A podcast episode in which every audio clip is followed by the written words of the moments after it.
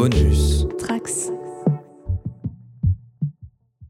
On vous en parlait déjà dans notre 37e épisode, aux côtés de ses éditeurs et traducteurs français, la Haute République bat désormais son plein, en VO comme en VF. Six mois après ses débuts, il est donc temps de revenir sur cette initiative éditoriale sans précédent dans l'histoire de la franchise Star Wars, aux côtés de nos experts Happy et Lane. Bref, le premier bilan de la Haute République, c'est tout de suite dans notre Rider.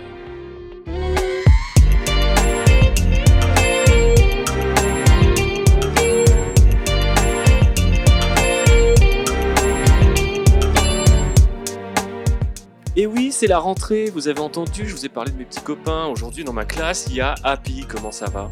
Présente. Présente, euh, présente et joviale, je vois aussi. Oui, mais Euh, toujours. Pour parler littérature. Oh, parce que c'est vrai, il faut le rappeler, tu es un peu une, ce qu'on appelle une bookstagrammeuse, c'est ça qu'on dit? C'est- Ah, c'est oui, c'est ça qu'on dit, Ok, tout à fait. de type influente.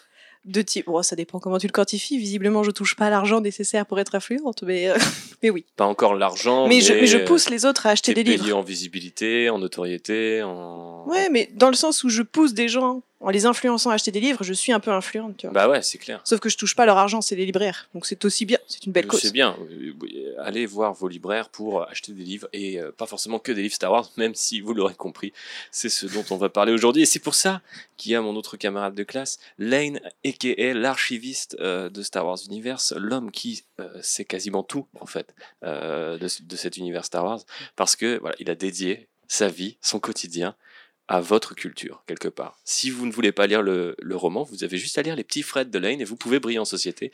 Donc c'est pour ça qu'il est là aujourd'hui. Tu vas me faire passer par un- pour un vieil ermite de, de 80 ans au fond de sa grotte moi, je- avec, avec tous ses grimoires. Il y a quelque chose de beau là-dedans, de romantique, je Oui. trouve. Mais euh, Bah, va pour la romance de l'ermite. tu es quand même un petit peu plus, euh, voilà, avenant qu'un ermite au fond de sa grotte avec des grimoires. Mais ce sera à chacun de le décider à la fin de ce podcast. Euh, il y a également le technicien de ce podcast qui se cache derrière ses petits écrans de contrôle et ses manettes. C'est Gibouille. Ça va, Gibouille Salut, ça va très bien. Moi, j'ai pas lu de livre, donc je vais pas parler aujourd'hui. C'était l'intervention de JB qui, euh, quelque part, pourrait un peu servir euh, bah, voilà, de, de petit droïde comme ça pour lancer des sujets. Mais non, c'est moi qui vais le faire, euh, puisque eh ben, c'est mon rôle à bord de l'Outrider. Ça fait un petit bout de temps que je ne l'ai pas fait, donc vous m'excuserez si je me trompe sur des mots et si je raconte n'importe quoi. De toute façon, Lane sera là pour me corriger. Commençons, si vous le voulez bien, mesdames et messieurs, par un avant-propos. Un bref rappel de la littérature Star Wars du rachat par Disney à la Haute République, ce qui pourrait prendre à Lane à peu près un an et demi. Je vais lui demander de le faire en une minute. Euh, Dis-moi en gros par où on est passé pour arriver à la Haute République, euh, mon cher Lane. Alors, par où on est passé pour arriver à la Haute République depuis le rachat hein, Donc, on va se contenter euh, des années euh, 2015 à nos jours.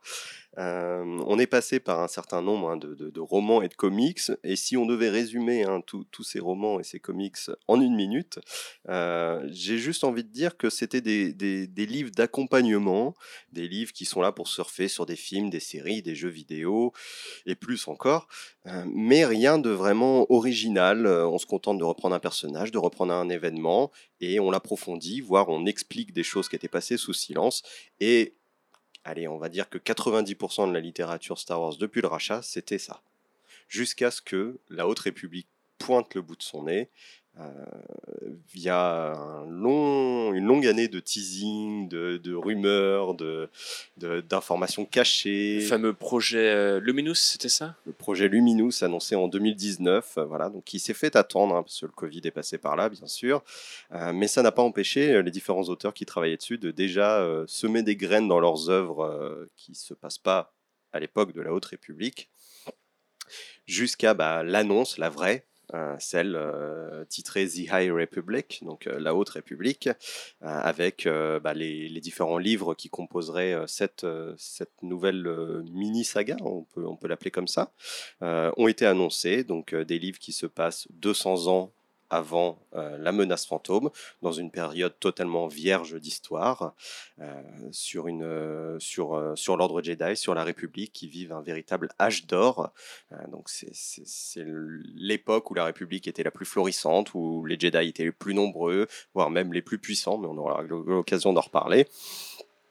Et donc, on nous annonce trois romans plus deux séries de comics.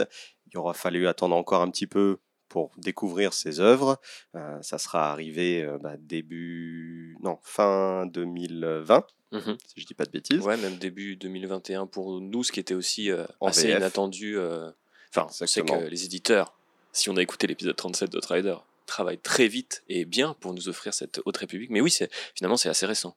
C'est très récent et euh, depuis il y a eu une deuxième vague, donc de nouveaux romans, de nouveaux comics qui sont sortis. Une troisième vague est annoncée et on sait déjà qu'il y aura deux autres phases euh, par la suite. Eh ben, impeccable ce petit tour qui a même anticipé mes questions. Quel talent dans cet homme, je vous ne fais pas le dire. Alors, euh, euh, quelle forme, en fait, euh, ça prend, euh, cette euh, Haute République? Est-ce que vous connaissez la Writing Room? Ah, c'est rentré, hein, il y a des petites interros surprises. Quels sont les auteurs, les autrices? Euh, Alors, Happy, on a révisé ou pas avant de venir? C'est quoi la question? Parce que j'ai pas bien suivi. C'est quoi les, les- les gens qui composent euh, la Haute République? Parce que en fait, Ah, ce qui est assez euh, cool dans cette initiative aussi, c'est que on a eu tout de suite un pool d'auteurs qui a été annoncé et qui se partagent un petit peu les tâches. Est-ce que tu les connais? Ou pas? Oui, euh, je crois. Non, mais déjà, euh, on pourrait citer, euh, enfin pour moi, la figure la plus connue quand euh, j'ai été introduite à la Haute République, parce que je suis assez nouvelle à la littérature Star Wars. Pour moi, la figure la plus euh, importante, c'était Claudia Gray, qui était déjà là depuis pas mal de temps dans la littérature Star Wars, qui avait déjà fait beaucoup de romans. Donc on retrouve des anciens, on a aussi beaucoup de nouveaux, et je pense justement à Justina Ireland, qui est pour elle, pour le coup, je la connaissais beaucoup parce qu'elle a déjà écrit pas mal de livres du côté young adulte. Donc euh, c'était une petite nouveauté fraîcheur entre guillemets du côté euh, du côté Star Wars. Et puis Charles Saul, il y a aussi Carvan Scott qu'on retrouve sur un roman de la deuxième phase et également sur les comics. Et euh, qu'est-ce qu'on a d'autre? Je sais plus moi. Aide-moi. Daniel José Holder. Ouais, bah il y a déjà les trois noms. Tu vois qu'est-ce que tu veux que je fasse avec ça? Ouais, J'avoue, j'avoue. C'est Bah, trop long, ça. Celui-là, c'était le nom à, à, à 1000 points. On, euh, on a oublié personne? Euh, Non, après, après il y a les dessinateurs sur les comics. Et on en parlera d'eux, bien sûr, puisqu'ils méritent leur crédit. Et puis, on imagine que peut-être la team va s'agrandir au fur et à mesure. Peut-être aussi sur d'autres médias. Ah, ah, restez à l'écoute. On n'en parle pas tout de suite, tout de suite, mais on va en parler quand même. Euh, du coup, euh, quels étaient un peu pour vous euh, Là, vous n'êtes pas forcément obligé de me parler du marketing de Lucasfilm, mais plutôt un peu comment vous l'avez reçu. C'était quoi, euh, pour toi, par exemple, Happy, euh, les promesses de cette nouvelle ère de la Haute République, de cette initiative éditoriale? Comment tu l'as reçue et qu'est-ce que tu t'es dit? Ah, ok, euh, est-ce que ça va changer ce que j'ai l'habitude de lire? Est-ce que tu avais envie de lire ça? Est-ce que tu attendais ce changement ou pas? Alors moi, je suis montée dans le bateau tout de suite parce qu'en fait, c'est hyper plaisant quand tu es une, euh, une fan, entre guillemets, nouvelle dans la littérature Star Wars, d'arriver à pied d'égalité avec tous les autres fans qui sont là depuis des années et des années, qui ont tout lu, euh, qui peuvent te citer la page 138 du roman 167, tu vois. Là, on est tous sur le même pied d'égalité. Ça commence par Luc qui euh, observe une femme sous sa douche, non? Ça, ça doit être Pour ça. ceux qui ont lu, ref. euh, Mais, euh, mais euh, et donc du coup, c'est hyper plaisant de se dire on va tous être à pied d'égalité, on va tous découvrir le truc en même temps et on a tous notre expertise euh, à niveau zéro puisqu'on recommence tout depuis le départ. Donc ça, c'est hyper euh, grisant de se dire euh, ça y est, je peux enfin participer, monter dans l'aventure et, commencer un nouveau, un nouveau monde original parce que c'est ça aussi qui me faisait vraiment envie, comme tu l'as dit très bien tout à l'heure, c'est qu'on recommençait avec des nouveaux personnages, des nouvelles histoires, autre, enfin peut-être des, enjeux très différents de ce qu'on avait avant, avec des méchants nouveaux, des gentils nouveaux, des zones grises nouvelles. Et donc, et donc c'est ça qui était, enfin la promesse sur le papier, elle était incroyable. Et donc c'est pour ça que moi tout de suite j'étais mais hyper emballée euh, et, euh, et ça s'est vu je pense au niveau euh, au niveau des ventes hein, de toute façon parce que moi je fais partie de la population qui reçoit pas les livres en avance. Wink wink ciblé. Mais euh, mais c'est un cauchemar d'obtenir les livres de la Haute République parce que en fait même quand tu précommandes ton livre tu ne le reçois pas parce qu'il est en rupture de stock dès qu'il sort en fait. Et par exemple moi la deuxième vague euh, elle est arrivée en tu me corriges si je dis pas de bêtises mais c'est mai juin juin juillet et, euh, et je les ai reçus tous au fur et à mesure à partir d'août, parce qu'en fait, euh, tout est en rupture de stock, ils sont très demandés, très lus. Et, et je pense que du coup, ça s'est ressenti dans les ventes, et je pense que ça fait partie des livres Wars qui sont plus vendus, justement parce que ça met ce côté, tout le monde est à égalité, tout le monde peut recommencer depuis le début une nouvelle aventure. Ok. Et pour toi, Lane, c'était quoi un petit peu les promesses de la Haute République? Bah, ce que j'ai aimé, c'est que déjà, on nous a pas allé- on nous a pas vendu les, les livres avec des promesses justement. Donc je parlerai plus d'attente que de promesses. Ouais. Euh, c'est ce que j'ai aimé parce que par le passé, on nous disait dans ce livre, vous apprendrez euh, un grand secret de l'épisode 7, par exemple, qui n'était pas dit dans le film. Euh, si vous voulez le savoir, bah, lisez ce livre. Résultat, une fois sur deux, on était déçus parce que soit le livre faisait le travail à moitié, soit il le faisait pas du tout. Là, il n'y avait pas vraiment de promesses, mais il y avait beaucoup d'attentes. Moi, j'avais beaucoup d'attentes sur, sur les méchants de la période. Euh, on savait qu'il n'y aurait pas de site, mais on sait que c'est quand même une période où les Jedi sont en force, donc quelle pouvait être la menace pour que ça fasse trembler les Jedi? Donc il y avait beaucoup d'attentes à ce niveau-là, il fallait que ce soit quelque chose qui, soit justifié, quelque chose qui fonctionne. Donc j'avais beaucoup d'attentes euh, sur, sur ces fameux méchants. Euh, J'ai pas été déçu. Ils sont partis d'ailleurs de plusieurs euh, questions. euh, il me semble à la base, c'était qu'est-ce qui faisait peur aux Jedi. Je crois que c'était des grands, des grands thèmes comme ça sur lesquels ils ont un peu itéré pour créer ces différents vilains et un peu ce qui allait définir cette époque. Même si à l'heure où on enregistre ce podcast en septembre 2021, forcément on n'a pas encore euh, toutes les réponses et puis euh, d'autres questions vont être posées entre temps. Mais c'était quand même assez cool là aussi d'être un peu limite au même niveau que les auteurs parce que quelque part T'as pas besoin d'avoir une connaissance encyclopédique euh, pour euh, savoir ce qu'est un Nil, puisque bah, voilà, tout le monde part encore une fois sur un pied d'égalité. Ok, donc t'étais étais chaud pour ces questions-là. Est-ce que vous avez relevé aussi un peu euh, des envies de diversité ou de, des- des- de tout ce qui est représentation dans le line-up, que ce soit du côté des auteurs ou aussi des personnages qui ont été présentés? Parce que moi, c'est vrai que tout de suite, j'ai remarqué un petit peu que dans le panel des Jedi qui étaient proposés, puisque la plupart des, héros, des nouveaux héros sont quand même des Jedi, bah, on avait des, des, des Jedi bien plus colorés, différents, variés que d'habitude. Et ça aussi, c'était très cool. Mais je sais pas comment vous, vous aviez reçu cet aspect-là des choses. Ce que j'ai bien aimé sur les Jedi, au-delà de leur, euh, de leur apparence physique, c'est que contrairement à la prélogie où, où, où- un peu chaque Jedi est, est- est le clone du Jedi précédent, euh, que ce soit dans la tenue, euh, la poignée de sabre laser, elles se Ouais. ressemblent toutes, et puis on a du bleu, du vert, et puis euh, à part Windows, ça s'arrête là. quoi. Là, dans les tenues, dans les pouvoirs, il n'y a pas de Jedi qui va avoir un pouvoir identique.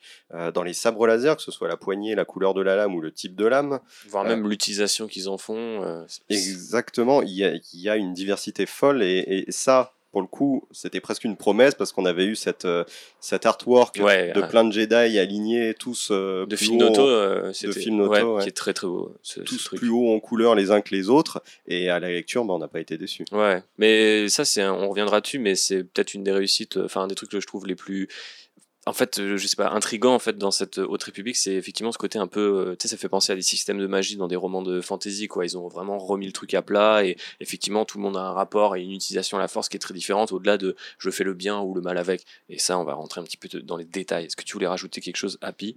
Il y avait aussi bah, la diversité apportée par, euh, par les personnes euh, en charge du projet. Par exemple, Ouais. Enfin, Justina Ireland est une autrice euh, noire et euh, elle est très engagée aussi euh, pour, euh, pour les questions euh, d'inclusion de la diversité dans ses livres. Parce que j'ai lu ses bouquins euh, Young Adult et euh, pour elle, l'héroïne, elle est noire, etc. Et c'était plaisant aussi d'avoir un, un univers Star Wars où on a, sur les personnages humanoïdes, une plus grande diversité raciale en fait parce que on a beaucoup d'héroïnes ou d'héros qui sont noirs après je saurais pas t'en citer d'autres mais en tout cas pour les humanoïdes il y a plus une plus grande diversité qu'avant tu me diras c'est pas compliqué parce qu'ils étaient globalement tous blancs avant sauf hormis Window bien sûr mais euh, donc ça c'était hyper plaisant d'avoir des héros au premier plan euh, voilà avec des artworks euh, assez magnifiques où tu pouvais te représenter vraiment physiquement à quoi ils ressemblaient et ça, c'était hyper plaisant. Et euh, aussi bah, de la diversité dans les espèces aussi, parce que ça, c'était quand même super cool d'avoir des Jedi qui n'étaient pas uniquement humanoïdes. Donc ça, c'était chouette aussi. Et du coup, euh, vos impressions très brèves euh, avant qu'on rentre dans le détail un petit peu de ce qui est disponible en, français. Euh, vous êtes conquis là à l'heure actuelle, là maintenant, tout de suite quand on enregistre ce podcast. Lane sourit, donc je pense que c'est un, c'est un grand oui, ou, un oui en tout cas. Non, c'est un immense oui, et, et, et, et- même les œuvres avec une, on va dire une qualité d'écriture un peu, un peu en deçà apportent quand même quelque chose à cette période et à l'univers, et donc ça reste quand même pas des livres achetés. Veux dire, il y en a certains qui, qui sont peut-être un peu bancals, mais derrière, tout ce qui introduit le bouquin, c'est réutilisé à foison derrière, donc ça avait une utilité, et, et, et ça reste, euh, bah, ça reste un, un- un immense building. euh, parce que aujourd'hui euh, commence à y avoir un paquet d'œuvres quand même dedans. Ouais, ouais. Et, et- et tout est utile, tout est introduit pour une bonne raison, et, euh, et on voit que les auteurs ils s'amusent vraiment. Euh, je, pense pas qu'ils soient très souvent réunis dans la même pièce, mais en tout cas au début du projet ils l'étaient. Mais euh, je les imagine vraiment euh, faire fuser les idées entre eux et, et- et s'amuser en disant ah ouais je pourrais faire ça et puis toi derrière dans ton livre tu feras ça avec ce que j'ai fait et, voilà. Pour l'instant, c'est assez organique. hein. Moi, j'étais vraiment surpris parce que ce côté un peu univers partagé Star Wars, on l'entend à droite à gauche depuis un bout de temps, mais ça marche pas toujours bien. Mais c'était peut-être aussi parce que les bouquins étaient surtout conçus comme des compléments. Donc en fait, l'univers partagé se, limitait souvent à je vais expliquer ce qu'on n'expliquait pas dans le film, ça allait pas chercher très loin. Et là, c'est vrai que parfois, et notamment ce qui est le cas dans les, le cas dans les comics, c'est très cool d'avoir un perso. Et en fait, dans le comics, ça te gêne pas de pas savoir qui c'est parce que c'est juste un Jedi en fond. Mais en fait, si t'as lu le roman, tu le reconnais. Donc c'est vraiment ce genre de petit clin d'œil, ça, fonctionne assez bien. Est-ce que euh, Happy, tu partages cet enthousiasme? Oui, et pour toutes les raisons que vous avez dites, vraiment, euh, au dé... enfin, je reviendrai après quand on fera pour chaque œuvre en particulier. Euh, j'ai eu un peu peur au début, mais ça s'est grandement amélioré. J'expliquerai pourquoi après. Mais aujourd'hui, moi, j'ai pas encore commencé la phase 2 parce que du coup, j'ai reçu hyper tardivement. Mais euh, mais j'ai tellement hâte en fait de m'y replonger. Je, vais retrouver les personnages que j'aime parce que c'est ça en fait quand t'as des personnages à foison comme ça, tu sais que tu pourras les retrouver peut-être de façon anecdotique en second plan après, mais tu vas en trouver d'autres, etc. Parce que malheureusement, quand tu te tapes une saga ou que, euh, et que t'en aimes pas trois, bah, tu vas devoir te les taper pendant toute la, saga. Là, t'en as plusieurs, ça se, ça se passe le relais, et euh, il y a des évolutions que tu peux, que peux suivre à travers la littérature, et moi, c'est ce que, c'est ce que j'aime, en fait. Donc, euh, ouais, très, très, très emballé et vivement à la suite. Ok, ok. Eh ben, je vous propose, en parlant de suite, de rentrer dans la suite de ce podcast. Attention, c'est technique. Euh, on va euh, faire un petit tour de ce qui est disponible en français, donc chez Pocket, qui du coup s'intègre dans ce que Lane et Happy ont parlé de phase 1. Et donc effectivement, la phase 1 s'appelle La Lumière des Jedi. Ça tombe bien, c'est aussi le nom du premier roman de Charles Soule que euh, les fans de Marvel connaissent bien, puisque c'était un scénariste de comics, d'ailleurs c'est toujours un scénariste de comics, c'est également un avocat, ce monsieur-là est très occupé, Euh, et donc il nous a écrit le premier roman, celui qui un peu euh, inaugure cette nouvelle ère, même si Lane est en train de me faire un clin d'œil pour me dire, oui mais avant il y avait des petits trucs dans Star Wars Insider par-ci par-là, on va couvrir des gros pavés, et ça en fait partie, non c'est pas non plus un roman énorme, mais pour ce qu'il représente, il l'est quand même un petit peu. Qui veut me le pitcher? Happy, est-ce que tu veux pitcher La lumière des Jedi de Charles Soule ou est-ce que tu préfères que je m'en charge? Alors, c'est celui que je l'ai lu en premier à sa sortie, j'avoue, c'est plus trop frais dans ma tête, mais en gros du gros. Oui, oui, il faut que faut qu'on fasse large. On va éviter d'ailleurs de vous spoiler dans les détails. On va essayer de vous donner envie. Après, on peut balancer des petites croquettes comme ça, ça et là, pour que les gens aient quand même envie de grignoter tout ça. Ok, je vais essayer de le vendre, hein, c'est pas évident. Alors, donc en gros, on est dans un super univers avec plein de super Jedi et il y en a beaucoup, il y en a plein, plein, plein, plein. Sauf que du coup, pour s'organiser, être mieux répartis dans tous les territoires de l'espace, parce que l'espace c'est grand, ils ont besoin d'avoir des outposts, tu vois, un peu partout. Et donc du coup, ils décident d'inaugurer une nouvelle station.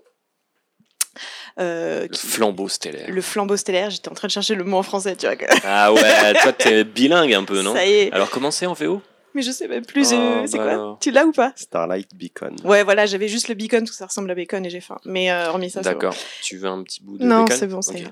Et, euh, et donc du coup, donc ils vont pour inaugurer, euh, ils vont pour euh, inaugurer cette station, mais euh, catastrophe, une espèce d'étrange euh, nuage, euh, orage euh, explo- fait exploser euh, plein de vaisseaux, et donc du coup ils doivent aller euh, enquêter et aussi sauver les survivants. Donc du coup, c'est tout ce qui se passe en fait en même temps dans ce premier roman où on nous introduit à la fois les enjeux euh, euh, politiques et stratégiques en fait de, ce que sera euh, du coup ce Starlight Beacon et du coup la nouvelle menace qui règne sur les tréfonds de la galaxie. Eh bien, écoute, je pense que c'est bien résumé. Plus bon. qu'un gros nuage, c'est même un, un dérèglement un peu de, de toute la technologie euh, hyperdrive. Donc, euh, bah, le fait de voyager en vitesse lumière, si je dis pas de bêtises, hein, euh, j'espère après 40 épisodes. Mais bon, bref, il y, a, y y y un gros embouteillage, il y a un gros carambolage sur les lignes hyperdrive et on commence à se dire, mais tiens, c'est bizarre parce que normalement, c'est pas censé arriver. Et donc, au-delà du côté mystique avec tous les Jedi, au-delà du côté politique, t'en as parlé, puisqu'on découvre un petit peu la situation de la République à l'époque, le fait qu'elle pousse ses frontières façon western. On a aussi ce côté un peu presque technologique sur tiens d'où ça vient comment on maîtrise en fait seulement cette technologie. Ce qui est assez bizarre parce que j'ai l'impression que pas mal de romans ont déjà essayé par le passé y compris dans les romans Legends de dire tiens on va s'interroger sur ça genre comment ils voyagent en vitesse lumière. Mais le faire à ce point on l'avait jamais vu avant. Est-ce que c'est un truc qui toi t'a plu euh, Lane? Ou tout simplement, est-ce que, euh, je pose une autre question, mais tu pourras répondre aux deux, est-ce que toi, tu as été euh, conquis dès ce premier euh, roman? Est-ce qu'il a réussi à te vendre cette nouvelle époque? Ou est-ce qu'au final, c'est en lisant d'autres trucs, et, les comics peut-être derrière, qui, qui t'ont totalement conquis? Ou est-ce que dès la lecture de, des mots de Charles Saul, tu étais tout à non, fait... j'ai été conquis à la fois donc, sur cette menace hyper spatiale, parce que c'est un peu une des choses immuables de Star Wars, une des choses euh, entre guillemets qu'on ne peut pas toucher, limite un veto dessus. Euh, et, un peu comme euh, Yoda, ses origines, exactement. etc. Effectivement. Et, là, ils ont osé, ils ont essayé de donner des règles à comment fonctionne l'hyperespace, à essayer de faire évoluer toutes les notions qu'on en avait pour en faire quelque chose de pas plus complexe, mais plus nuancé, plus original. Euh, donc déjà, c'est une immense réussite sur ce point de vue. Et ensuite, bah, tu mentionnes Charles Soule. Alors, il en est... À l'époque, c'était... C'était son troisième roman, La Lumière des Jedi, c'est son troisième roman. Euh, avant, il a écrit donc deux romans euh, personnels, hein, pas, pas, Star Wars. Et ça faisait longtemps que je voulais lire un roman de Charles Soule. Malheureusement, ces, romans personnels n'existent pas en français. Et dès que c'est pas du Star Wars, je suis un peu feignant à lire de la VO. je fais l'effort pour Star Wars, mais en dehors, en dehors, voilà, je, suis feignant, je le confesse.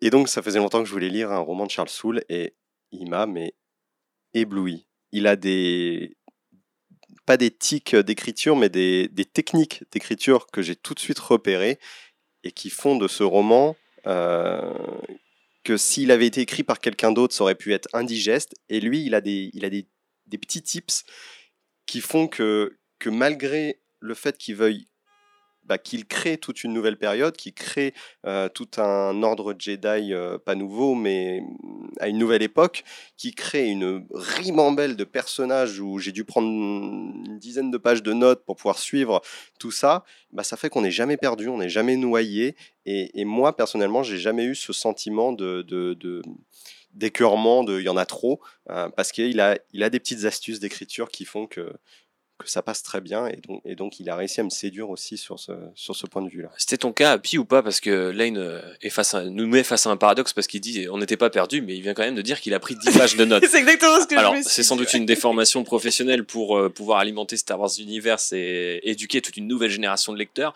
Je l'imagine que tu ne fais pas forcément ça euh, que pour toi, mais moi, à la lecture du roman, c'est vrai que parfois j'étais pas perdu, mais je me suis dit en fait, on introduit tellement de enfin tellement de personnages qu'on a peu de temps avec eux. On sait un petit peu qu'on va être condamné mm, mm. à ne pas pouvoir tous les suivre à, on va dire, au même niveau, ce qui est parfois presque un peu frustrant. Euh, je pense que c'est pas non plus euh, particulièrement difficile à suivre, mais tu as vraiment ce côté très introductif de gros pilotes de série où d'un coup tu as plein de persos et tu fais ok, lui il a l'air cool, ah lui il a un design cool, enfin même si tu te figures. Après, mm. bon, c'est vrai qu'il y a eu pas mal d'illustrations qui ont été produites, notamment sur le lancement, qui permettaient un petit peu de, de pouvoir suivre avec euh, les images à côté. C'est d'ailleurs un peu dommage qu'ils aient pas fait, euh, certains bouquins de SF le font, euh, des, plans de vaisseaux ou même des portraits de, de, bah, peut-être dans des éditions collector ou, tout ça, je ne sais pas si ça arrivera un jour, mais je pense que ça aurait pu être assez chouette d'avoir un peu d'hybridation de, ce côté-là. Mais... C'est venu après dans le comics en fait. Ouais, c'est vrai. Il y a beaucoup de, design dans le roman que je me suis dit, oh, j'aimerais bien voir à quoi ça ressemble. Je pense les, les Jedi, ils ont un flagship, mhm. ils, ont un vaisseau mère un peu.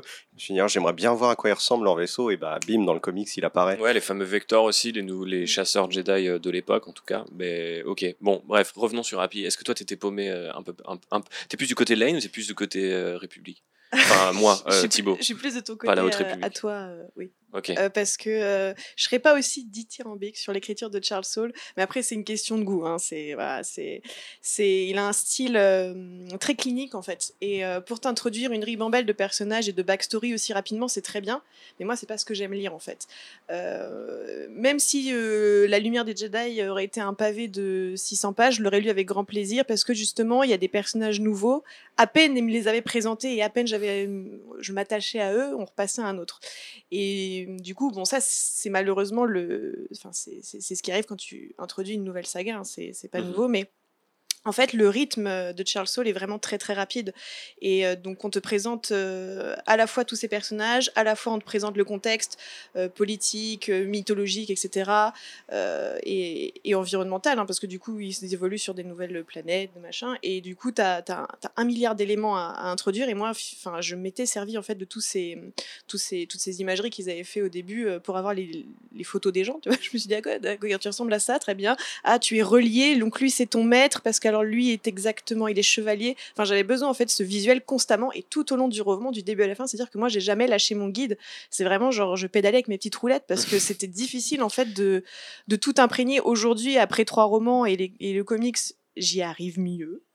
Mais c'est pas encore hyper fluide parce que justement, t'en as, c'était tellement enseveli très rapidement euh, que, euh, que du coup j'étais un peu perdue. En tout cas, juste sur les personnages, parce que c'est vrai que dans la rythmique, t'es pris dans le roman hyper vite en fait. Parce qu'en fait, dans la façon dont il a construit, c'est comme un espèce de, de décompte où chaque chapitre euh, est une heure, enfin c'est très concentré. C'est comme dans un film d'action en fait, où t'es où es pris parce que t'as envie de savoir qu'est-ce qui va se C'est passer. l'heure. 24 heures chrono. Oui, c'est ça, c'est exactement ça, où tu as envie de savoir ce qui va se passer à leur zéro, parce que la tension monte, les chapitres changent aussi en fonction euh, des personnages où ils sont situés, euh, s'ils sont euh, effectivement euh, dans, dans la station, ou à côté, ou sur une planète, sur Coruscant, etc. Et puis ils, résolvent des menaces, donc tu te dis pourquoi le compte à rebours continue. C'est ça, c'est ça, et du coup, tu es quand même pris dans la rythmique. Donc, on- je pense que s'il n'y avait pas eu ce rythme et ce style aussi très justement clinique, dont je suis pas forcément fan, mais qui permet au bouquin d'aller très très vite, c'est un livre que j'aurais pu lire en trois semaines. Je l'ai lu en trois jours, mais tu vois, c'est pour te dire le, le... j'ai aimé, mais il y avait quand même, Ouais. il y avait quand même des petits, des Ouais. petits trucs qui m'ont, qui m'ont chafouiné. ouais. Je trouve qu'on est, en, en fait, on est, et, et je le retrouve un peu sur l'autre roman adulte de la vague 2, mais les romans adultes, on n'est pas vraiment sur des romans de, de, de personnages, on est plus sur des romans d'événements, c'est ça. et, et, et les personnages sont là pour faire avancer les événements, mais en fait, on suit les événements plutôt que les personnages. Là où les autres livres et les comics vont plutôt s'attarder sur les personnages, nous en apprendre plus sur eux, comment ils sont, comment ils évoluent, mais c'est pas vraiment dans les romans adultes qui vont qu'on va avoir ce travail euh, là. Les romans adultes sont là pour faire avancer les situations, euh, faire évoluer la période, créer des, des événements cataclysmiques, et, et les personnages sont mis en retrait euh, dans, dans ces livres. Et c'est dommage, parce que du coup, tu as quand même des personnages, des figures hyper importants. Et moi, quand je termine la phase 1, j'ai pas l'impression de les connaître bien, tu vois. Par exemple, le, le personnage principal qu'on voit sur la couverture, donc le, le Jedi Chris, moi, quand j'étais arrivée au bout du roman, j'ai fait, elle est cool, mais est-ce que je pourrais la mettre dans une pièce et interagir avec elle? Non, parce que je connais pas vraiment sa personnalité, en fait. Ouais, c'est- marrant que tu dis ça parce que c'est la seule qui apparaît pas dans d'autres livres de la vague Oui. de la phase de la vague 1 de la phase 1.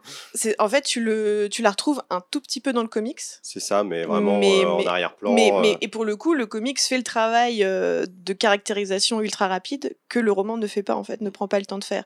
Et, et en fait, mais après, euh, comme je l'ai dit déjà précédemment, c'est aussi le, le bagage de commencer avec euh, une nouvelle phase, un nouvel et qu'il faut capter tout de suite l'attention et pas noyer les personnages sous les détails.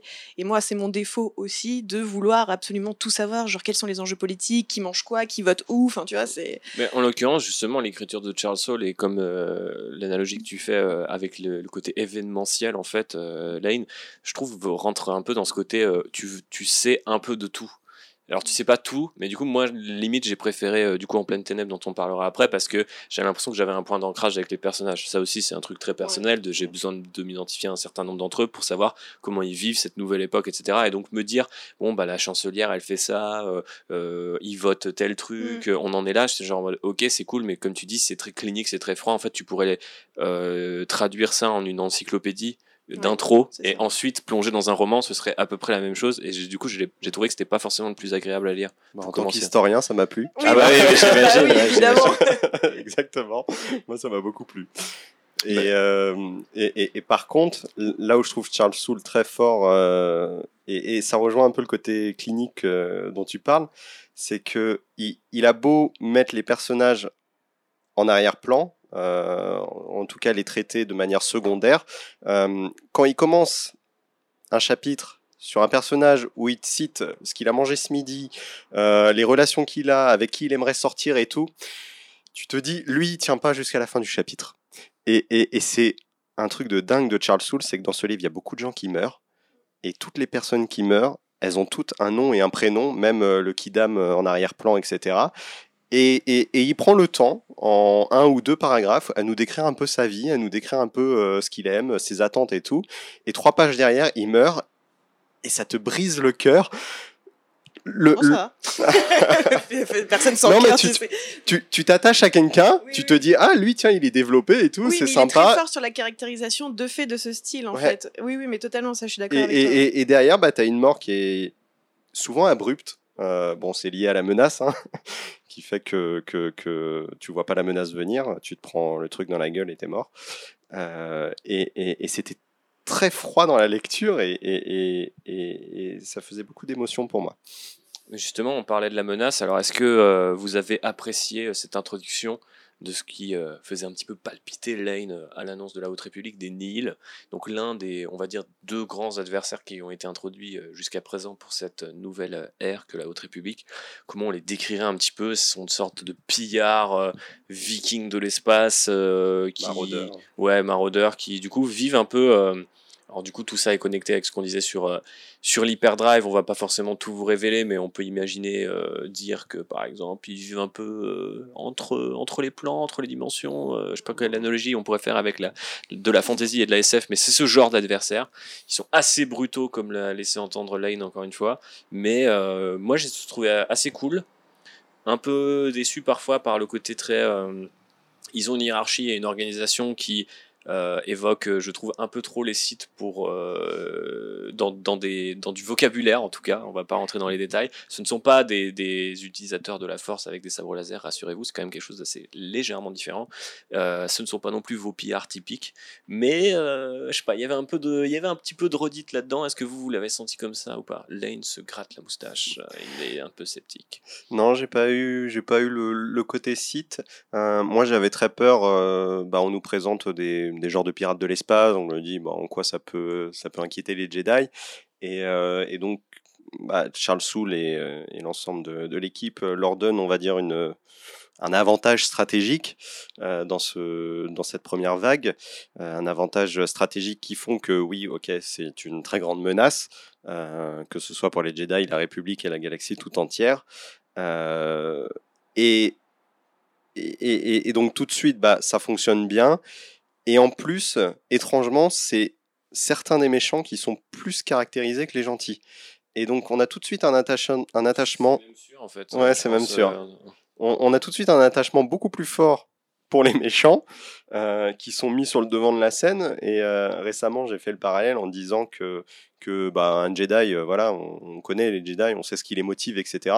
Mais pour motiver un méchant, pour justifier la motivation d'un méchant, ce qu'il veut, euh, quel est son but, bah, il faut tout de suite beaucoup plus de pages. Il faut beaucoup plus s- s'y- se pencher dessus. Euh, et donc un Jedi, bah, en une phrase, tu dis que c'est un Jedi, il est gentil, il veut faire le bien, hop, c'est fait. Un méchant, eh ben, il te faut des chapitres entiers. Et donc, oui, ils sont plus caractérisés, ils ont davantage d'attention de la part des auteurs, et ça les rend tout de suite beaucoup plus plausibles. Et donc, j'avais peur que cette menace fonctionne pas, et je suis très content qu'elle fonctionne. Yes, pour l'instant, c'est de toute façon un très gros liant en fait euh, de cette première phase, en tout cas de cette première vague, euh, puisqu'il y a phase au-dessus et il y a les petites vagues en dessous euh, pour ceux qui seraient en train de se dire attends euh, phase vague, je, suis perdu. Je sais que j'étais en vacances à la plage, mais quand même. Bon, bref. Euh, Est-ce que euh, malgré tout, il n'y a pas un côté, euh, moi j'avais envie de vous poser des questions un petit peu comme ça, un peu pimentées, parce que voilà, je pose les questions et puis après vous pouvez y répondre et vous démerder avec ça, mais est-ce que finalement euh, ce bouquin vous a pas trop rappelé parfois avec joie, parfois avec euh, peine, je ne sais pas exactement, mais que Star Wars est un space opéra et qu'au final, euh, bah moi, euh, en fait, quand Star Wars est un space opéra, je, suis- moins fan que quand Star Wars est un western ou un film de guerre ou un, ou un film un peu plus mystique. Donc euh, les histoires à base de oh il faut aller à telle planète parce qu'il va se passer un truc, on va négocier de vaisseau en vaisseau et puis euh, faut aller sur un, je sais plus un satellite ou une station spatiale au tout début. Enfin tous ces espèces de trucs radio, de contacts radio en fait. Je je vais cari- caricaturer comme ça.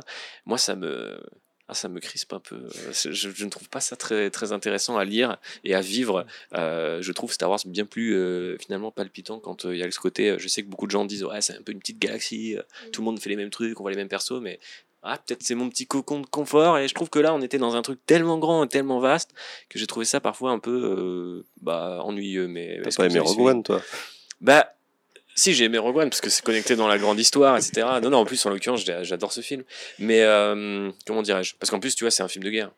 C'est pas, euh, Mais pas, surtout que c'est- tu suis les mêmes personnages opéra. qui Ouais. sautent de, de, de scène en scène entre guillemets, alors que là tout se passe en même temps à des Ouais, mais il y a distances. tellement de lieux, etc., qui s'enchaînent dans Oui, Rogue oui, One. vrai, euh, C'est vrai, c'est l'un de mes problèmes avec le Et de film. contact radio. Il y a beaucoup de contacts radio, beaucoup trop de contacts radio, des, des- des trucs d'antenne. Des... Bon, bref, il y a beaucoup de choses de ce genre-là. Et je sais pas si vous avez eu ce feeling en fait. Moi, c'est vraiment, je me suis dit, j'ai toujours su que Star Wars c'était du space opéra. Enfin, les gens le disent. Je sais pas si c'est exactement vrai. Et en lisant le bouquin, je me suis dit, ouais, en fait, de temps en temps, ça en est vraiment un. Et en fait, c'est pas forcément ce Star Wars-là, parce que chacun a le sien, euh, que je préfère. Mais je sais pas si vous avez eu cette impression ou si au contraire, bah, vous trouvez que c'était plutôt cool parce que par rapport au reste de la littérature, encore une fois, qui a été proposé jusqu'ici, on est dans quelque chose de beaucoup plus grand et qui fait beaucoup plus penser. On parlait de space, op- de space opéra, bien sûr, on parlait aussi de fantasy. Enfin, c'est vrai que ça fait Mm. beaucoup plus euh, littérature, l'imaginaire, qui déploie un vrai truc. euh. Vous étiez pas trop perdu là-dedans? Vous Ah étiez si, pas mais trop moi, saoulé? une des, une des raisons pour lesquelles j'ai. C'est le livre que j'ai le moins aimé de la première phase. Enfin, J'anticipe, hein, le... quel est ton préféré, mais c'est le livre que j'ai moins aimé de cette phase-là, parce que enfin, de cette première phase, parce que justement, euh, je suis un peu comme toi, je préfère quand l'action elle est, elle est très concentrée, euh, pas forcément sur une seule planète ou sur une seule zone, mais j'aime quand euh, ton environnement est un prétexte à raconter une histoire et pas l'inverse. Et du coup, j'étais, j'étais un peu perdue. Mais après, ça, c'est mes envies de lectrice, etc. C'est, c'est très particulier. Et, euh, et du coup, j'étais rapidement submergée par l'abondance, en fait, euh, voilà, de ce côté space opéra qui est vraiment, mais parce que c'est exactement ça en fait, je suis totalement d'accord avec toi, c'est vrai. C'est grandiloquent, c'est beaucoup trop, c'est too much en fait sur, sur certaines choses et, euh, et, et, les, et pour moi, les, je rebondis parce que du coup, les Nils souffrent aussi un peu de ça. J'aime beaucoup euh, le travail de caractérisation et, euh, je trouve c'est bien en fait d'avoir ce, ce méchant qui finalement a des intentions qui sont euh, des intentions pardon qui sont ni noires ni blanches tu vois. Il y a quand même une zone un peu grise parfois. Les personnages sont pas non plus forcément tous méchants et j'aime bien ce travail. Visuellement aussi ils sont hyper intéressants j'adore leur look etc puis on m'avait promis des voilà des pilleurs pirates vikings de l'espace j'étais hyper emballée. Mais je trouve que euh, dans la menace ils ont pas la carrure justement de ce qui est le space opéra que peut promettre le, ce, premier, opus. Parce qu'en fait, même si leur, euh, contrepoids est énorme sur, ce qu'ils ont contre les Jedi, c'est rien qui pourrait être réglé en un seul livre en fait. Et du coup, quand tu as une armada de Jedi aussi, euh, aussi puissante, aussi nombreuse, euh, aussi brillante euh, et qui règne un peu en maître, j'ai du mal à voir en eux une menace unique, vraiment flippante en fait. Et, euh, et pour ça, euh, le livre, il a un peu des incohérences en fait. parce qu'il n'arrive pas vraiment à trouver son pied entre est-ce que je suis vraiment un space opéra, est-ce que j'introduis un nouvel univers. Enfin, tu vois, c'est c'est un espèce de Il y a gros. beaucoup, beaucoup de choses. Il y a beaucoup de choses. C'est une espèce de grosse, euh, tu vois, de, de- une grosse marmite où tu as mis tous les légumes qui te restent au fond du frigo et tu sais pas trop finalement ce que ça va donner. Est-ce que Des ça fois, il y a des bons légumes. Parfois, il y a des bons légumes, mais tu sais pas si tout mélanger ensemble, ça va faire bien, tu vois. Et du coup, ouais, c'est ça qui m'a un peu, qui m'a un peu dérangé. En tout cas, quand j'ai fini le premier livre, hein, je, je dis pas pour la suite. Allez, allez. Mais en tout cas, c'était mon état d'esprit à la fin du premier. C'est bon déjà, euh, j'avais vraiment l'impression d'être euh, ensevelie sous une tonne de trucs. Je me suis dit si c'est ça tous les romans, euh, je vais devoir m'accrocher et prendre 10 pages de notes aussi. Mais euh, Ah, t'appelles Lane et puis ça. Ouais. allô, j'ai du mal. Mais mais mais oui, c'est ce côté justement où trop, enfin, t'es enseveli par un milliard de trucs et c'était un peu perturbant. Là, une petite droit de réponse. Ouais, ouais, ouais. Euh, bah, en tant qu'historien, j'aime bien le côté galactique. Moi, euh, tout de suite, ça me parle plus. Quand tu Euh, dis historien, c'est de Star Wars ou tu es de Star Wars. historien euh, Ah non, non, je suis pas de historien. formation. Non, Ok, tu pourrais. Je pourrais. On en a invité par le passé, tu sais. Dans une autre vie, j'aurais bien aimé. Mais bon, on sait ce que c'est que l'éducation française. C'est un podcast pour la rentrée. Merci à tous. Euh, et donc, Euh, coup, et en tant donc, qu'historien Star Et Wars, donc, en tant qu'historien Star Wars, j'aime euh, les livres qui font avancer les choses, où on a le côté... euh, encyclopédique, quoi, presque. oui, en fait. oui, oui, où on voit toute la galaxie. Ouais. Littéralement, toute la galaxie est présente dans le livre. Et, et donc, en droit de réponse à Happy, sur, euh, tu, tu dis que les, que, que les t'as pas le côté euh, bah, space opéra. Et ce que je trouve bien dans le livre, c'est qu'on est à cette époque où la République veut s'étendre vers la bordure extérieure, coloniser la bordure extérieure. Et les Nihil, bah, euh, leur fonds de commerce, c'est la bordure extérieure. Donc oui, ils sont pas space opéra parce qu'ils opèrent que dans quelques planètes de la bordure extérieure. Et ils voient la République qui arrive chez eux et ils se disent ça va nous faire chier. Oui, mais justement, j'aime donc- bien ce côté-là, mais c'est juste que j'aime pas le space opéra. Mais je dis que le livre, le livre, il arrive pas à trouver son identité en fait, parce que du coup, ce, ce côté space opéra, tu l'as, euh, tu l'as dans le contexte, mais tu l'as pas finalement factuellement euh, dans ta caractérisation de personnage, quoi. Mais moi, j'adore les, enfin justement par leur caractérisation, leur présentation, leur motivation, j'adore les Nihil. Et pour moi, c'est un des éléments super forts de ce premier roman. Ils sont, ils sont, pour le coup, eux, ils sont beaucoup plus euh, dans une zone beaucoup plus petite. Ils ça. Et opèrent comme tu pas d'un point de vue euh, galactique. Oui, comme tu Mm. disais, on présente bien les personnages, il y a Mm. une espèce de filiation aussi, il y a une hiérarchie qui est bien présentée, et ça, j'ai beaucoup aimé. Mm. Parce que c'était les personnages, on prenait plus de temps à explorer. Et en tant que lectrice, moi, c'est ça qui m'a Bah, le plus euh, enchanté dans le bouquin. Eux, ils sont petits et la République, elle, elle est gigantesque. Donc, dans la République, on est noyé, bien sûr, et dans les Nihil, bah, on s'y retrouve, euh, on s'y retrouve plus facilement.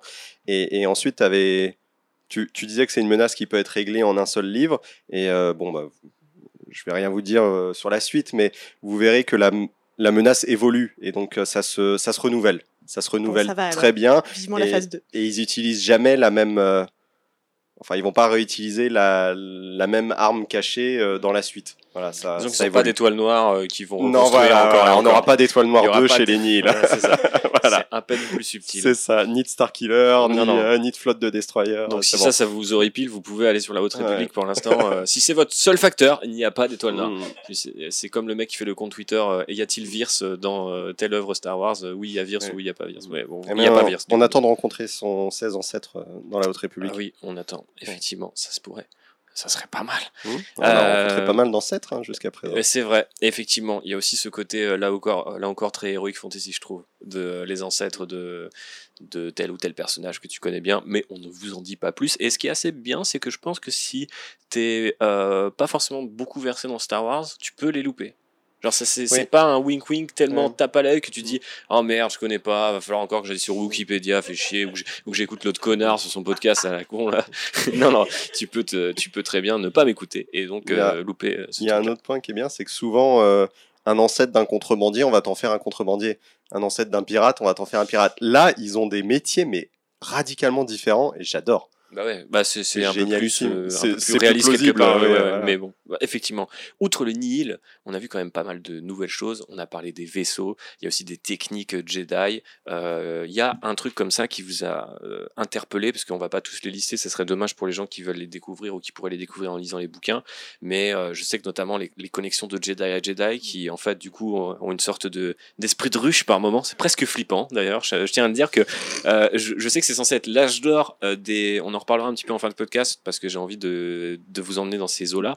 Mais euh, j'ai vraiment l'impression que. euh, on est censé te présenter des Jedi hyper valeureux, euh, hyper forts, super lumineux, et en fait tu fais, ouais, ils sont tellement lumineux que ça en devient chelou. Alors je sais qu'on n'est pas habitué à avoir vu des Jedi super bons et super valeureux dans, dans, par exemple les films Star Wars, mais là ça, ça en devient limite suspect par moment. Mais euh, je sais pas, ouais, il y a plein de petits détails moi qui m'ont amusé, que ça soit dans l'utilisation des pouvoirs, même les rapports de force, on va dire euh, hiérarchiques, aussi euh, bah, les relations amoureuses. Il y a quand même beaucoup de trucs sur les sur les règles, on va dire un peu typiques de ce qu'on sait être un Jedi, sur lesquels ils ils, ouais, ils ont gagné en souplesse, ou alors on te dit, bah, on est 200 ans avant, la doctrine elle évolue, comme dans n'importe quel type de doctrine en fait. Et ça, j'ai trouvé ça très stimulant. Et en plus, pour l'instant, ce qu'ils ont trouvé, je trouve, est assez intéressant, parce qu'encore une fois, pas trop tape à l'œil. On parlera de l'exemple des cheminants euh, ensuite.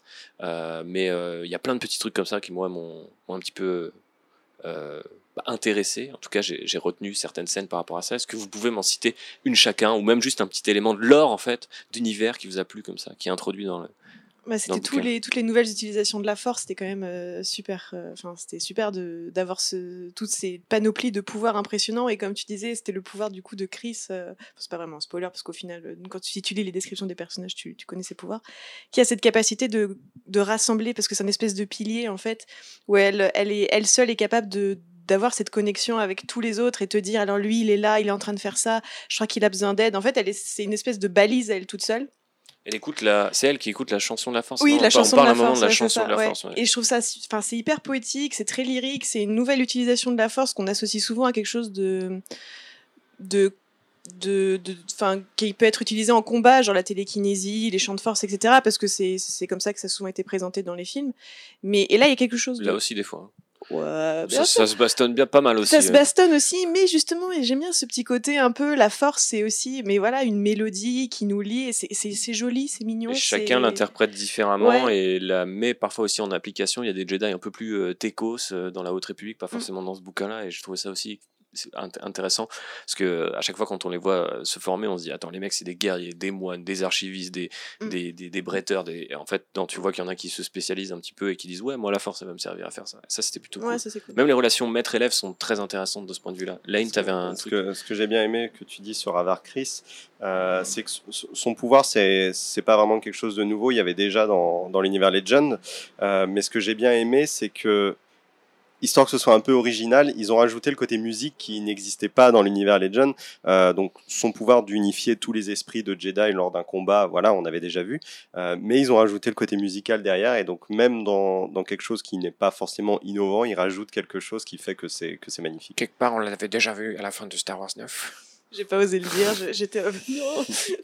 Euh, commencer à remuer des mauvais souvenirs. Et, et donc, pour citer un truc que j'ai bien aimé, moi j'ai bien aimé les, les, les chasseurs Jedi que tu déverrouilles avec le sabre laser.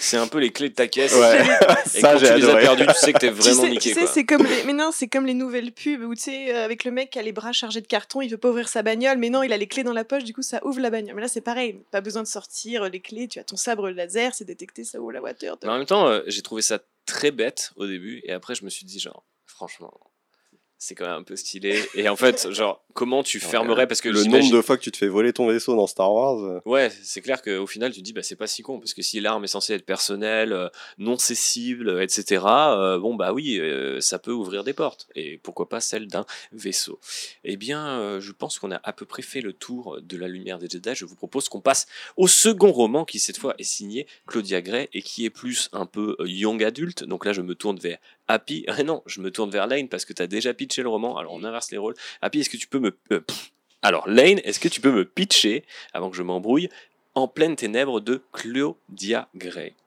Alors, euh, alors qu'un groupe de Jedi se met en route vers euh, la- le flambeau stellaire, euh, la, la grande catastrophe de la lumière des Jedi arrive, ce qui fait que le vaisseau doit sortir d'hyperespace pour éviter tout risque.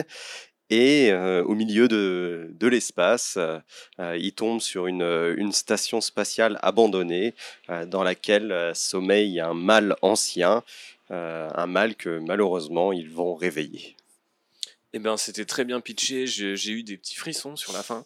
Et euh, du coup, vous l'aurez compris, on est du coup en simultané. C'est l'une des particularités aussi de la Haute République, c'est qu'on n'est pas forcément en mode les romans se suivent pas forcément de manière chronologique. C'est le cas aussi des comics, etc.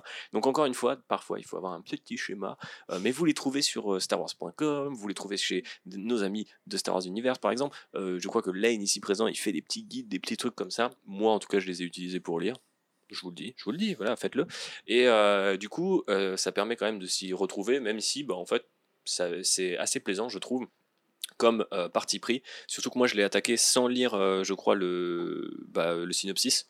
Et à un moment, je me suis dit, ah ok, donc en fait, je vais le voir de leur point de vue. Et justement, c'est un très bon complément, cela, à ce qu'on vient de dire sur la lumière des Jedi, parce que là, c'est très incarné sur un nombre très limité de personnages et de lieux aussi. Et du coup, euh, j'ai kiffé. D'autant plus que on est avec des Jedi qui, euh, alors du coup, le héros, il s'appelle euh, Reef Silas. Et en fait, c'est plutôt un mec qui aime la bibliothèque et les archives. Et il va se retrouver eh ben, sur le terrain. Et du coup, on, a un point de départ, je trouve, qui est très fort. Ça va pas chercher très loin, petite inversion habituelle, mais je trouve que ça marche bien parce qu'on n'avait pas ce, ce, Jedi un peu rat de bibliothèque, pour le dire méchamment, qui d'un coup se retrouve euh, bah, au milieu de la, de la mort et de la désolation. Et je trouve que c'est quand même plutôt intéressant la façon dont c'est fait. Bien sûr, on retrouve plein de, de, tropes, ça, puis tu pourras nous en parler ou me corriger, mais de, de la littérature euh, young adulte. Mais euh, même ça, moi, euh, j'ai trouvé que ça fonctionnait plutôt bien, notamment aussi pour tester un peu, bah voilà, euh, c'est quoi les règles des Jedi, comment, euh, qu'est-ce qui se passe quand un jeune Jedi rencontre une jeune pilote, euh, et euh, qu'est-ce qui peut en tout cas se passer entre eux? Lane euh, hoche la tête. Oui, euh, oui, parce que je pense à, à quand euh, Reef apparaît dans les, dans les romans de la vague 2, et, et il est un peu en chien ce garçon. Ah, ok. Petit spoiler sur la vague Ouais, 2, ouais, voilà. Je commence ce soir. Effectivement, c'est quand même euh, globalement petite parenthèse, mais la Haute République euh, parle euh, parle de cul. On parlait de sexualité euh, avec Manon euh, il y a quelques épisodes de cela, mais c'est vrai que c'est des bouquins qui ont tendance à pas forcément de, de, de manière frontale ou des scènes de sexe, etc. Mais c'est-à-dire que c'est beaucoup plus abordé de manière régulière et surtout dans cette idée de plutôt que de s'amuser, ce que j'avais l'impression faisait parfois le canon Star Wars, à dire les Jedi peuvent pas baiser, wink wink. Et donc du coup là c'est plutôt en mode bah ouais du coup comment ça se passe, c'est quoi les règles? Euh, euh, et comment euh, bah, par exemple un maître euh, peut ah, potentiellement ça- s'en affranchir? Ou il y a des petits trucs comme ça, il y a des petites pistes qui sont quand même intéressantes et on voit qu'encore une fois ils font leur petite popote et avec les légumes qui les intéressent en l'occurrence. Euh, et ça peut être toutes sortes de légumes si vous avez compris de quoi je parle. Et donc du coup revenons à nos moutons ou peut-être à nos Drengir, c'est ça, j'ai bien prononcé? Eh bien, c'est l'autre menace de la Haute République qui est introduite euh, dans ce roman, c'est le fameux mal. Comment on peut les pitcher sans vraiment tout révéler, sachant qu'on ne sait pas forcément encore tout d'eux, euh, ni des Nils hein, d'ailleurs, mais euh, c'est plutôt du côté des classiques de la SF à base de je suis une race un peu très dangereuse qui peut potentiellement asservir toute la galaxie et qui d'un coup, hop, se réveille et pourrait euh, aller un peu nous ronger euh, l'esprit, le corps et pas mal de choses euh, entre les deux. C'est- bien, c'est bien écrit. Euh, Lane, est-ce que tu rajouterais quelque chose? Si c'est des plantes avec un bec? si on les décrit vulgairement, c'est des plantes Oui, avec oui, un bec. c'est- des plantes du côté obscur, carnassières, conscientes et qui peuvent se déplacer. Ce qui leur fournit de nombreux avantages. Mm. Avec un esprit de ruche. Est-ce que ça vous a parlé, ce, cet adversaire, ce type d'adversaire. Parce que moi, je vous le dis, je déteste cet archétype de la science-fiction, de la race qui arrive par-delà l'espace et qui pourrait ah, manger tout le monde. Un petit PTSD encore des euh, Yuuzhan Vong, euh, des, euh, des, des tyrannides, de, des marcheurs blancs, de tellement de, de trucs comme ça. Je- ça- ça ne m'a jamais parlé. Mais quand il s'agit de les bourriner avec un sabre laser ou de faire des scènes un peu de body horror, je trouve que ça marche quand même. Donc euh, j'étais d'ailleurs assez surpris que parfois le, le- le- le bouquin va s'aventure vraiment dans le côté un peu spooky spooky. C'est bientôt Halloween, hein, Happy, parce Bah, qu'on est en septembre. Donc voilà, il y a- un petit côté Halloween par, par moment, côté horrifique en tout cas. Est-ce que ça vous a parlé, ces Drengir Parce que Mais Voilà, oui, mais justement pour ça, pour le côté body horror. Et en fait, le- ce qui- je suis un peu comme toi. Je suis pas, je suis pas gênée par. euh, Enfin, je suis un peu gênée, pardon, par le côté euh, grande menace disparue qui revient pour tous nous tuer, parce que finalement, là, la menace, elle est contenue, en fait, et que cette espèce de huis clos a un côté, tu sais, un peu alien, machin, où on se retrouve tout seul face à la menace. Tu rajoutes ce côté horreur, euh, et, euh, et, et aussi, euh, enfin, que ce soit horreur dans le body horror, dans la possession aussi psychologique, etc. Je veux pas trop spoiler, mais voilà, c'est pas des méchants, mais sympas, tu vois. Et justement, j'ai adoré ça parce que j'avais le, j'avais le palpitant un peu, tu vois, stressé. Et quand ils s'avancent dans les, dans les sas dans le noir et que la mandat c'est là parce que tu les entends vaguement dans ton esprit, c'était génial. J'étais captée dedans. euh, C'était, euh, c'est vraiment tout ce que j'aime pour le coup parce que on trouve, euh, on trouve très peu de, de bons romans horreur en young adulte. Et pour moi, celui-ci est très bon justement parce que il, a tous les bons tropes qu'il faut euh, de, de cet univers avec des personnages euh, pas si nombreux que ça, très bien caractérisés, avec des développements. euh, souvent, le, le, le, young adult aime bien le coming of age, et donc là, c'est le cas avec le personnage de, de Reels qui, veut, qui, qui est mis à rude épreuve dans, dans ce qu'il veut et, et la réalité de la situation dans laquelle il est. Et, et comme tu le disais, c'est un archiviste qui est, qui est un peu effrayé de d'utiliser physiquement la force, de se battre, etc. Mais c'est très nuancé en fait dans son propos. C'est pas, je suis un archiviste, j'aime que les papiers, je veux rester dans ma bibliothèque. Il a un propos beaucoup plus nuancé que j'ai beaucoup aimé et, euh, qui était euh, qui est un peu cliché certes, mais pas dérangeant parce que du coup son, arc d'évolution face à une menace aussi horrifique était hyper intéressante. Et euh, et, ouais c'est un jeune ado, enfin jeune adulte plutôt qu'ado, mais face à l'adversité euh, qui doit euh, qui doit bousculer ses principes et son confort de ce qu'il a connu en étant euh, dans l'école euh, dans l'école. Et, euh, et ouais non mais enfin pour moi celui-là il était il était vraiment génial. J'ai pris un pied pas possible et celui-là je l'ai lu enfin je me suis assise et je, je me suis pas relevée tant que je l'avais pas fini parce que j'étais vraiment captée. Parce qu'en fait l'action est concentrée que sur deux lieux véritablement dans dans pleine ténèbres puisque entre cette cette cette station perdue au milieu de l'espace enfin je sais pas si c'est une station ou un vaisseau c'est une station je crois. Et euh, et Coruscant. Très station la Haute République Ouais, pour très station. On est bien, bien les stations. hein, Un petit côté Thomas Pesquet. Euh, mais c'est ouais, c'est concentré entre deux lieux et finalement Coruscant s'efface un petit peu aussi parce que je pensais moi au début concrètement que j'aurais un full roman en huis clos et c'est pas le cas. Le huis clos s'arrête à mi-roman à peu près et du coup que ce soit concentré que sur deux lieux. Ah, c'était reposant, j'avais pu à faire les 300 000 km que je venais de faire juste avant euh, dans la lumière des Jedi, et du coup ça a reposé un peu, on se repose un peu dans l'action, le rythme ralentit beaucoup.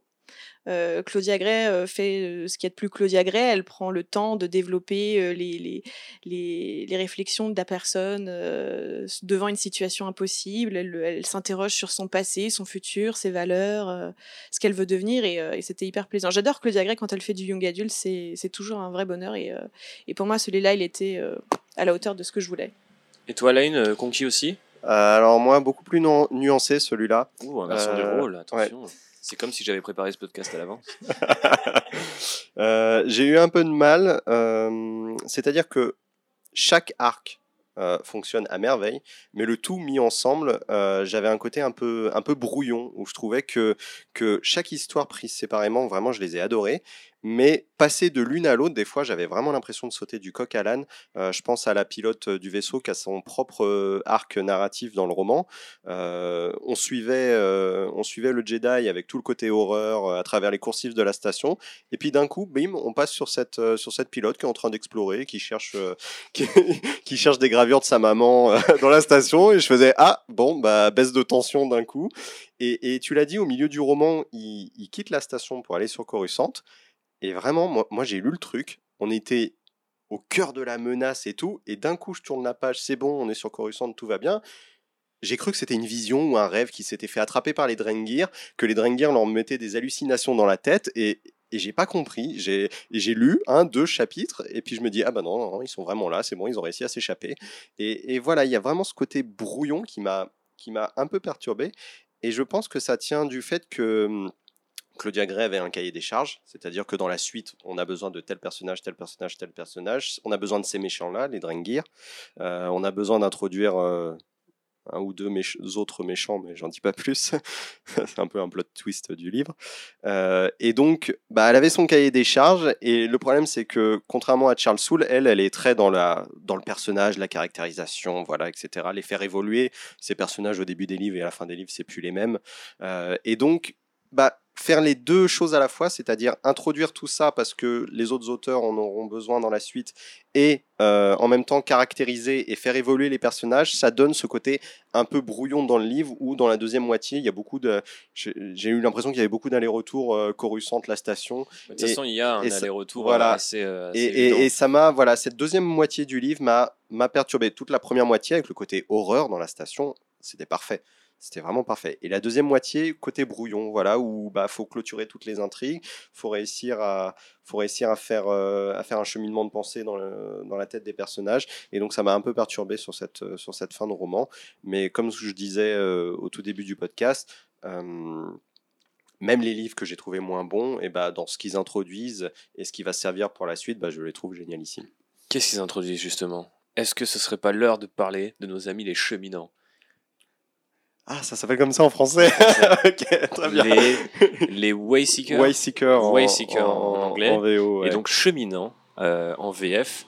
Euh, ce sont des Jedi qui euh, ont pris une petite année sabbatique, on pourrait dire, voilà, de l'ordre, et qui ont décidé que bah, l'ordre Jedi, c'était peut-être pas la meilleure façon de comprendre la Force, mais euh, l'ordre Jedi est sympa et le reconnaît et dit bah très bien, va euh, cheminer et euh, quelque part, euh, ça se trouve, euh, tout ce que tu vas découvrir va, va nous servir ou tu vas le partager avec d'autres et tout ça dans le grand plan de la Force. Fonctionne offre un vaisseau aussi, je crois. Ouais, il y a, il y a un truc, il y a, y a- y a un- il y a un contrat qui est pas dégueulasse, Mm. on peut le dire. Il y a, un truc, euh, franchement, ça, ça se tente. Année sabbatique payée avec euh, véhicule de fonction. Ouais, il y a un petit côté, euh, je ne sais plus qui m'avait parlé de ça euh, sur les réseaux sociaux, mais euh, est-ce que euh, les Jedi, ils ont un salaire, euh, euh, une assurance, euh, je sais plus quoi. Et j'étais en mode, alors, enfin, c'était parti d'une blague. Et je lui dis, bah écoute, dans la Haute République, on commence à arriver à ce genre de détails parce que bah, on sait que certains d'entre eux sont limite entre guillemets euh, sponsorisés quoi, un peu pour euh, pour devenir un peu les champions, futurs champions de la force, quitte à ce que, bah, entre temps, ils, découvrent d'autres choses ou qu'ils relativisent ce que l'ordre leur apprend. Ce qui est un euh, très cool, deux nous permet d'avoir un terme pour peut-être euh, désigner des Jedi, euh, comme on disait euh, par le passé, avec euh, surtout avec l'ancien euh, canon Star Wars, mais de Jedi gris. Donc là, on pourrait parler de cheminant, par exemple. Est-ce que Ahsoka n'est pas quelque part une forme de cheminante? J'ai envie de vous dire, eh bien, bien sûr que oui. Réfléchis, putain. Euh, et donc voilà, c'est un terme qui était, je pense, nécessaire, très cool, que je préfère à Jedi gris parce que je me trop compris Jedi gris. Mais bon, euh, du coup, euh, je trouve ça intéressant en termes de concept. On en voit différents, y compris aussi euh, dans les comics. Et donc, euh, je pense que ça peut être un bon moyen de challenger un petit peu les positions de l'ordre Jedi ou même ce qu'on sait de la Force. Et euh, je pense que ça devait devenir l'un des des vecteurs un petit peu de cette narration de la Haute République. Qu'est-ce que vous en avez pensé Ou est-ce que vous avez retenu d'autres éléments dans Pleine Ténèbres du point de vue lore, du point de vue univers? C'est ce que je disais au début, c'est que ce que j'ai beaucoup aimé dans cette première phase, c'était l'introduction de personnages qui étaient ultra nuancés, et notamment ces cheminants, comme tu dis en français. Euh, C'est beau d'ailleurs. C'est beau, c'est très joli. Mais j'aime bien en fait la version anglaise où Wayseeker est quelque chose de, tu vois, genre euh, presque Plus actif. monastique aussi, Ouais. tu vois. Genre, euh, je vais aller me poser en formation lotus sur une planète et réfléchir à la force pendant Mhm. quelques temps. Et, et c'était C'est ce que fait Luc, j'aime pas. mais c'était intéressant parce que voilà du coup bah c'est ce que fait Luc j'aime pas moi j'aime bien j'aime beaucoup c'est ça met beaucoup de nuances aussi à ce que euh, à ce que à, à cette espèce de fantasme euh, qu'on pouvait avoir autrefois sur ce qu'étaient les Jedi avant Euh, une espèce d'ordre très contrôle fric de savoir où est qui où est machin non euh, faut surtout pas qu'il qu'il pète d'un cil sur la voie sacrée de la force finalement, on voit que les Jedi, enfin le Conseil était très ouvert d'esprit et, et était prêt à accepter des connaissances extérieures. Euh, qu'elle n'avait pas son ordre établi sur des tablettes gravées, il faut surtout pas s'en détacher. Et ça, je trouve ça hyper plaisant parce que ça permet d'introduire euh, des réflexions hyper nouvelles, en fait. Et, euh, pour et pour des personnages, du coup, enfin du coup, ça découle sur des personnages très jeunes. Donc du coup, le personnage de de, Rhys, en tout cas, c'est que il se remet beaucoup en question et et du coup, c'est toute cette partie, cette première partie où il est coincé du coup dans la station, il est très dans la remise en question, etc. Sauf qu'en fait, en général, dans un roman, quand tu, quand tu, quand tu commences un roman, que tu es mis à, rude épreuve et que tu changé à la fin, on voit pas les conséquences de ce changement, alors que là, justement, avec cette coupure au milieu, on voit que ce changement provoqué par, euh, par son, sa rencontre avec euh, les Drengir est mis à rude épreuve. Et du coup, il, revient et du coup, sa façon de, de concevoir la force, etc., change aussi. Tu vois, cette zone très grise, en fait, c'est cette espèce de, de grande patchwork de ce qu'est la force, c'est hyper plaisant et, euh, et moi, j'ai beaucoup aimé ça. Ok, très bien, très bien. Est-ce que vous voulez qu'on passe au prochain roman, les amis? Puisque je pense qu'on a dit pas mal de choses sur En pleine ténèbres. On pourrait parler d'un certain rocher que moi j'ai trouvé très drôle. Et euh, je génial. vais vous laisser euh, le découvrir.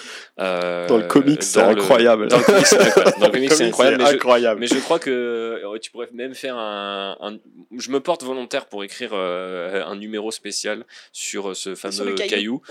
Euh, parce que voilà, il y a un caillou dans un vaisseau très particulier et qui a une façon très particulière de se déplacer ou de, même de manger. Mais j'avais Et- vraiment l'impression d'être dans un épisode de Doctor Who devant ce truc. Je me suis dit, mais qu'est-ce que c'est que ça? Euh, oui, c'est très bizarre. C'est mais mais je trouve que Star Wars manque parfois de, de petites conneries comme ça. Moi, j'ai toujours été très client euh, Ewok, Porg, euh, nature Star Wars. Et donc du coup, quand il y a des trucs un peu chelous comme ça, un peu inexplicables en fait, parce que du coup, on ne sait pas comment ce caillou se déplace, euh, par exemple. Mais euh, tu ne peux que imaginer, et je trouve que c'est assez génial. Et ça nuance pas mal euh, l'humour qu'il amène, nuance pas mal l'horreur de la première partie du bouquin. Donc allez voir ça. Et gros big up au caillou. Passons à une épreuve de courage, donc qui est écrit par euh, Justina I- Ireland. Comment tu l'as prononcé? Ireland Ah, Ireland. Irlande. Ah oui, Irlande. Euh, Voilà, bon. Mhm. Euh, donc qui est cette fois le, le roman jeunesse de cette vague 1 euh, Qui veut me le pitcher rapidement Parce que moi je Toi-même, ne tu l'ai l'as pas fait pas lu. Ah, tu l'as pas lu? Non. Oh. il est tellement bien. Il est bien. Bah alors euh, pitch-le moi alors Happy. Euh... Hmm. Non, attends, comment, comment Non, tu fais mieux. Tu fais vraiment mieux. Je tu fais vends du mieux rêve. Tu fais une En plus, t'as la voix bande-annonce et tout. On a frissonné, vas-y. Euh, une épreuve de courage, donc euh, je me rappelle. Oui, c'est bon. Euh, un vaisseau diplomatique est en. As le niveau tout de suite. Le niveau est, est haut. Faut pas me faire rire. Un vaisseau diplomatique est en plein voyage vers euh, Starlight Beacon, le flambeau stellaire. Malheureusement, encore une fois, euh, la grande catastrophe. euh, Non, même pas. Putain, je dis de la merde. Euh, Parce que là, ça ressemble quand même Ouais, un peu en pleine ouais, ce que t'es en train de me pitcher? Un vaisseau diplomatique est en voyage vers Starlight Beacon, euh, le flambeau stellaire. Malheureusement, les Nihil ne veulent pas que ce vaisseau arrive à destination.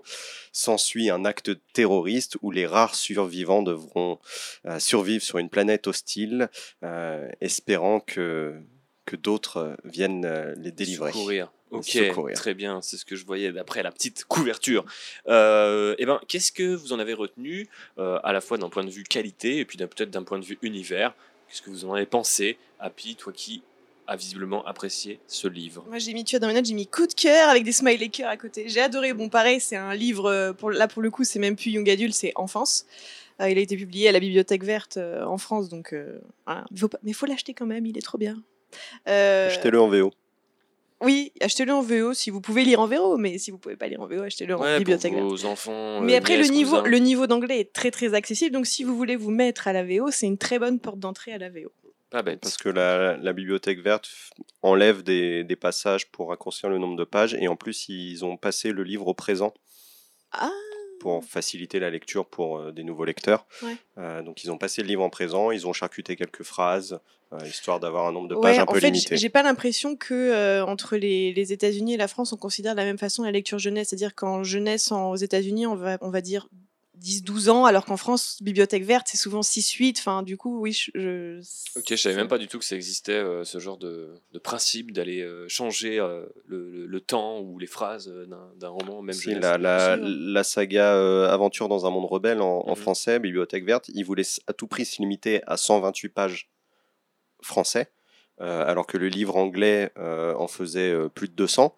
Et on sait que le passage de l'anglais à français, on rajoute des pages. Oui, euh, et donc, euh, il y a des chapitres entiers qui sautaient. ok, trop bizarre. Eh ben, on a Bah, alors, lisez-le en truc. anglais si vous pouvez. mais- Bah oui. Mais oui, moi j'ai- j'ai j'ai adoré. Alors pour le coup, euh, on prend une, une petite pause hein, dans le, le gros cafarnaum de ce qui est en train de se passer dans la galaxie, même si les nids, elles sont là.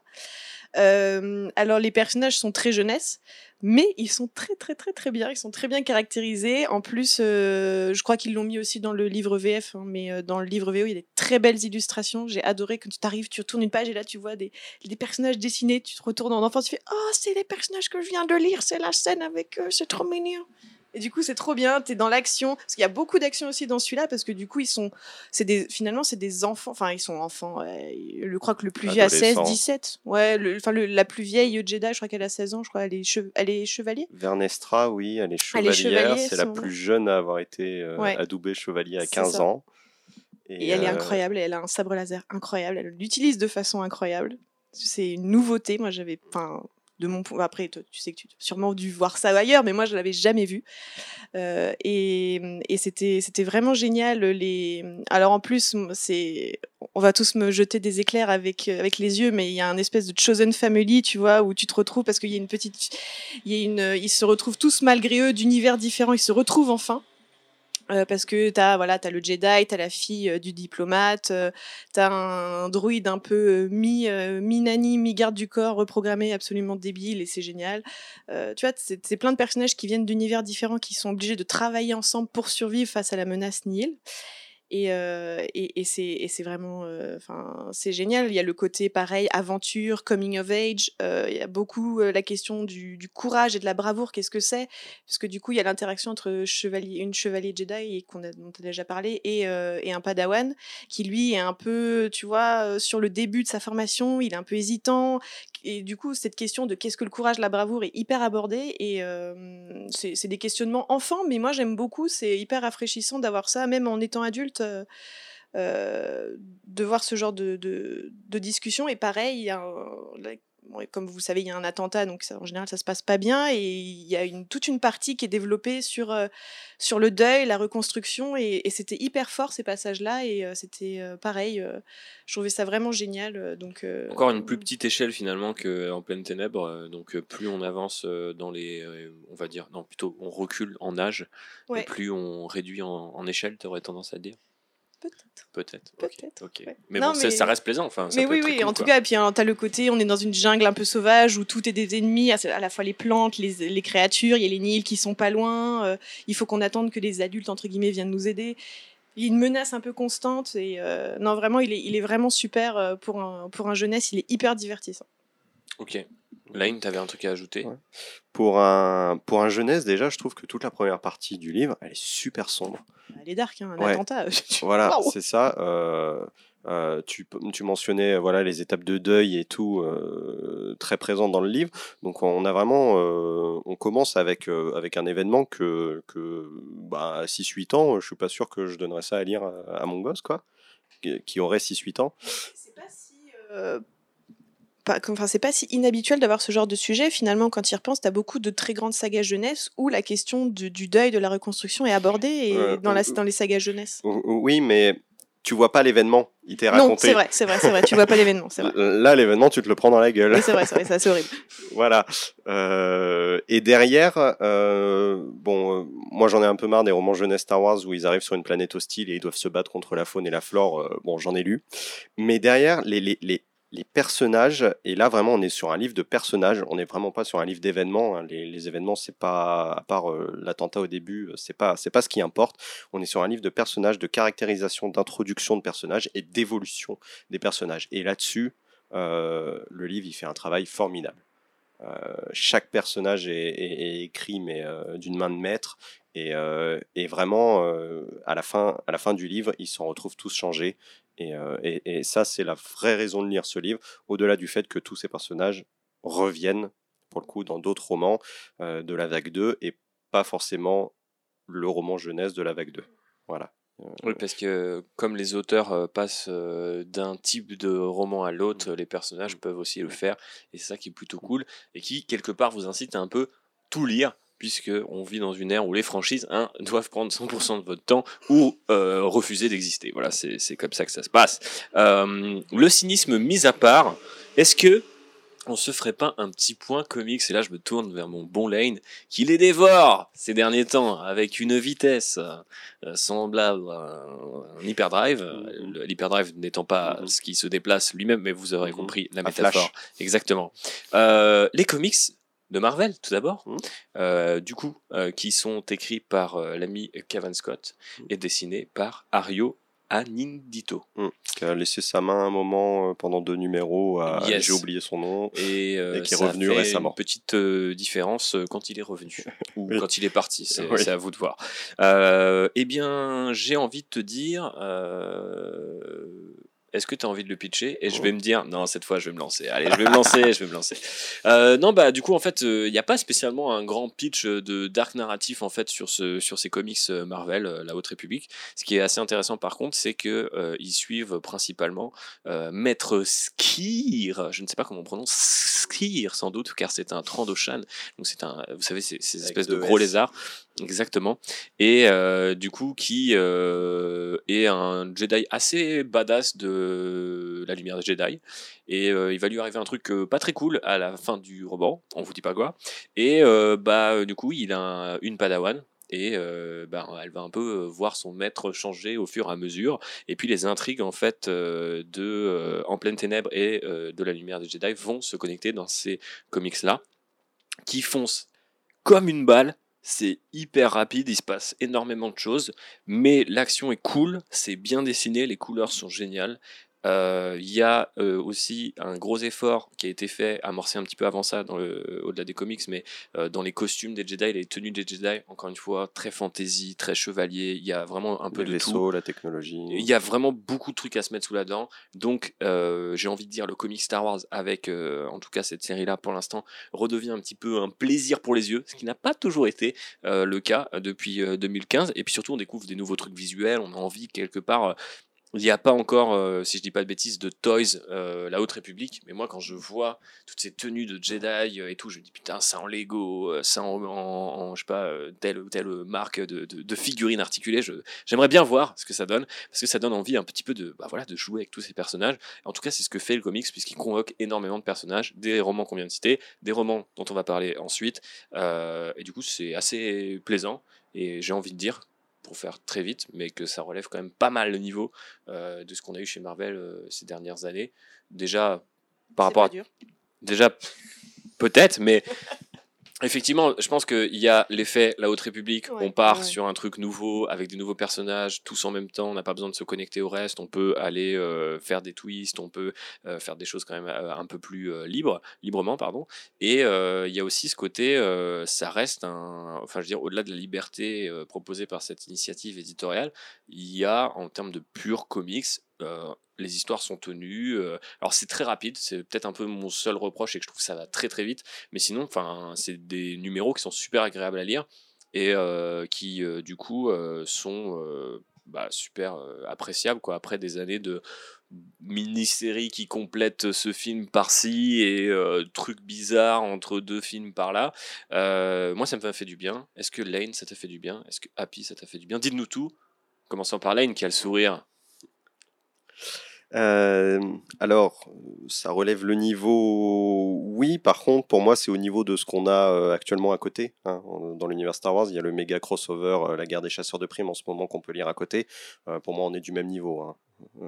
Par contre, oui, c'est vrai que par le passé, on revient un peu de loin. Surtout sur les séries régulières. C'est à celle-là que je pensais.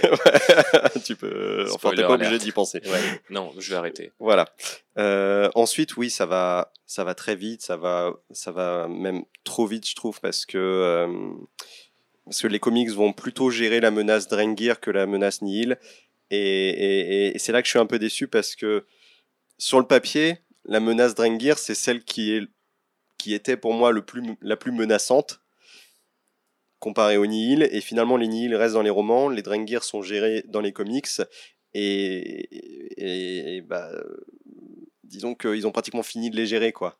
Euh, Ouais, je- j'en serais pas si sûr. C'est un hein. peu nuancé. que- Il y a des chances que ça revienne, mais pour l'instant, en tout cas, il y a un point qui est mis, et c'est euh, wait and see. Voilà. Et par contre, est-ce que tu penses que si tu connais pas du tout les persos ni même le contexte, ça se lit ou pas?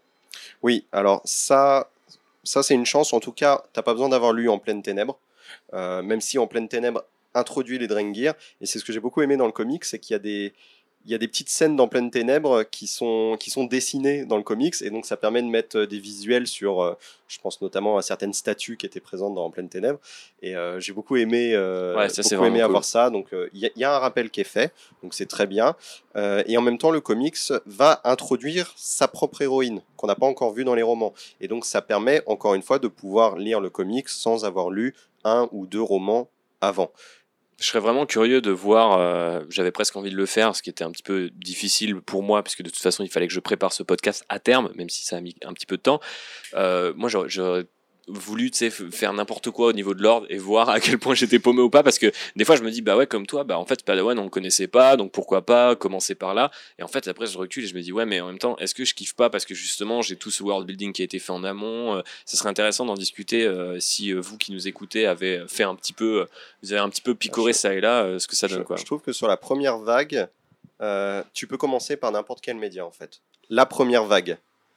Une fois que tu arrives dans la deuxième vague, euh, comme ça reprend tous les personnages de la première vague, tu peux pas commencer comme tu veux. Hmm. Mais la première vague, que tu commences par le roman adulte, le jeune adulte, le jeunesse ou le comics, Ça un, va. Des, un des deux comics, ils introduisent chacun leur personnage. Il y a aucun Et de leur, ces... leur temporalité aussi, parce qu'ils se passent jamais Mm. vraiment exactement au même. euh, soit euh, tous au même moment, soit un peu après, soit. Enfin, c'est. C'est ça, ils Faut- sont faut chacun jongler. dans des lieux différents avec des personnages différents. Donc ça fait qu'on peut commencer par n'importe lequel. Par contre, quand on arrive dans la vague 2, il faut avoir lu à peu près toute la vague 1 euh, pour, euh, pour pouvoir savoir de quoi on parle. Après, pour plonger dans le comics, je pense qu'il faut quand même que tu prennes le temps peut-être de te renseigner sur ce qui... Enfin, si, c'est ta première entrée dans le, le- domaine de la Haute République, je pense qu'il faut quand même prendre le temps d'aller te renseigner sur ce qui est disponible en fait déjà en ligne, euh, le contexte, peut-être deux ou trois personnages, savoir d'où ils viennent, parce qu'il y a quand même pas mal de choses introduites dans la lumière des Jedi qui peuvent vraiment aider à mieux saisir les enjeux des personnages en fait et notamment tu as parlé déjà pour, vécu. pour euh, Skir aussi parce ouais. que comme tu l'as dit c'est vraiment très très très rapide et autant euh, vu que tu tu es un peu sur le prisme du du, nouveau personnage de la Padawan je sais plus son nom euh, Kiff, Trenis. oui c'est ça Euh, ça passe mais c'est vrai qu'après quand elle arrive et qu'elle rencontre Avar Chris, que du coup les enjeux de Skir sont montrés très rapides en flashback, mais voilà, ça tient en une ou deux bulles, c'est très rapide, donc je pense qu'il faut quand même faire l'effort d'aller recontextualiser l'œuvre que tu vas lire, mais est-ce que tu as obligé de lire tout le bouquin? Je sais pas. Mais euh, je pense qu'il faut que tu fasses un petit travail quand même de recontextualisation de, ton, de, ton, de Il ce que tu qu'au début des single issues, de toute façon, tu as plus ou moins un résumé de ce qui s'est passé euh, Oui, jusqu'à un présent. texte donc, euh, défilant, euh, ouais, voilà l'équivalent du texte défilant. Alors, c'est pas grand chose, Oui, mais oui, ça aide, vrai, ça- c'est vrai, c'est vrai, c'est vrai. Mais après, je suis d'accord. hein, Enfin, je pense qu'effectivement, euh, c'est- ça se laisse mieux apprécier euh, quand tu as déjà un minimum de bagage dans la Haute République. au moins pour Skir, euh, le flambeau et Avar. euh, Parce Oui. qu'après, vraiment, euh, Kif Trenis, elle introduit dedans, euh, Serek et Terek euh, aussi. Euh, donc euh, derrière, il n'y a pas. euh, c'est pas parce que tu as Vernestra qui à un moment fait une apparition qu'il faut que tu Oui, lu en, non, euh, courage. en- en- J'ai oublié le titre. Une, Une épreuve, épreuve de de courage. courage. Voilà. Synchro. Mais ouais, et ce qui est très cool, c'est que si vous êtes en attente euh, de, de beaucoup de, bon, en fait, tout simplement de, de, de, de bagarres euh, ou de démonstrations de force des Jedi, euh, juste de belles planches un peu qui, qui, qui envoient, quoi, tout simplement. Je trouve que là-dessus, le comics, modulo les deux numéros où euh, notre ami Ario n'était pas là, euh, il envoie quand même assez euh, Des sévèrement. fois, on tourne une page et on tombe sur une double planche Ouais. avec euh, tout un groupe de Jedi et d'autres choses en train de combattre des Drengir et c'est juste incroyable. Ouais, ouais, il y a vraiment un côté euh, bagarre euh, qui, qui fonctionne assez bien. Moi, je sais qu'après. euh, visuels de dingue. euh, Bah ouais, encore une fois, les Jedi sont beaux, ils ont tous Ouais. des sabres laser Et- différents, ils ont un design bien Et précis. comme tu l'as dit, moi j'avais été soufflée, c'est l'utilisation des couleurs parce que euh, on, c'est c'est plus vraiment. On, on était habitué dans les comics Star Wars avec quelque chose de très pas pastelisé mais grisonnant, Ouais, tu vois ouais, presque. clairement. Et là, on va, on va vers des couleurs hyper euh, presque flash, parfois l'utilisation des rouges sur les créatures et tout. Enfin, moi, j'étais vraiment soufflée sur, euh, sur cette utilisation hyper abondante des couleurs et c'était, mais pff, ça fait du bien, quoi. Ouais, ouais, non, clairement, ça fait du bien. euh, bonne bouffée euh, d'air frais pour ma part. Et puis, euh, en termes de pure euh, bande dessinée, je trouve que ça, ça- ça- ça se maintient assez haut. Surtout bah, si vous avez envie de votre dose de bagarre avec des Jedi, je trouve que c'est très cool. Et les fameux designs et les personnages ou en couleur dont on a parlé, bah, là, on les voit en, en action. Et puis, parfois, c'est vraiment limite. Euh, c'est le c'est euh, la, grande bataille d'Endgame euh, toute proportion gardée mais tu dis ah lui c'est euh, le mec dans le roman que j'ai lu je, me souviens euh, son sabre ou euh, sa tenue elle avait ça de, précis et c'est quand même assez kiffant d'être récompensé de ce point de vue là même si encore ça implique de tout lire et de tout comprendre euh, on a aussi des comics qui sont édités chez IDW.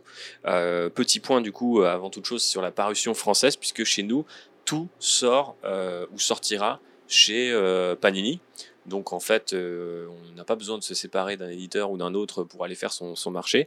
Pour l'instant, on n'a que les comics Marvel, si je dis pas de bêtises, qui sont sortis. Oui, mais que les numéros 1 à 4. C'est ça. Et on en est au numéro 9, je crois, en VO, là, où on enregistre ce Euh, podcast. oui, le 9 est sorti euh, cette semaine. Et euh, du coup, les comics IDW, il y en a aussi 9 ou euh, peut-être un peu. Ouais, crois. 8, ouais.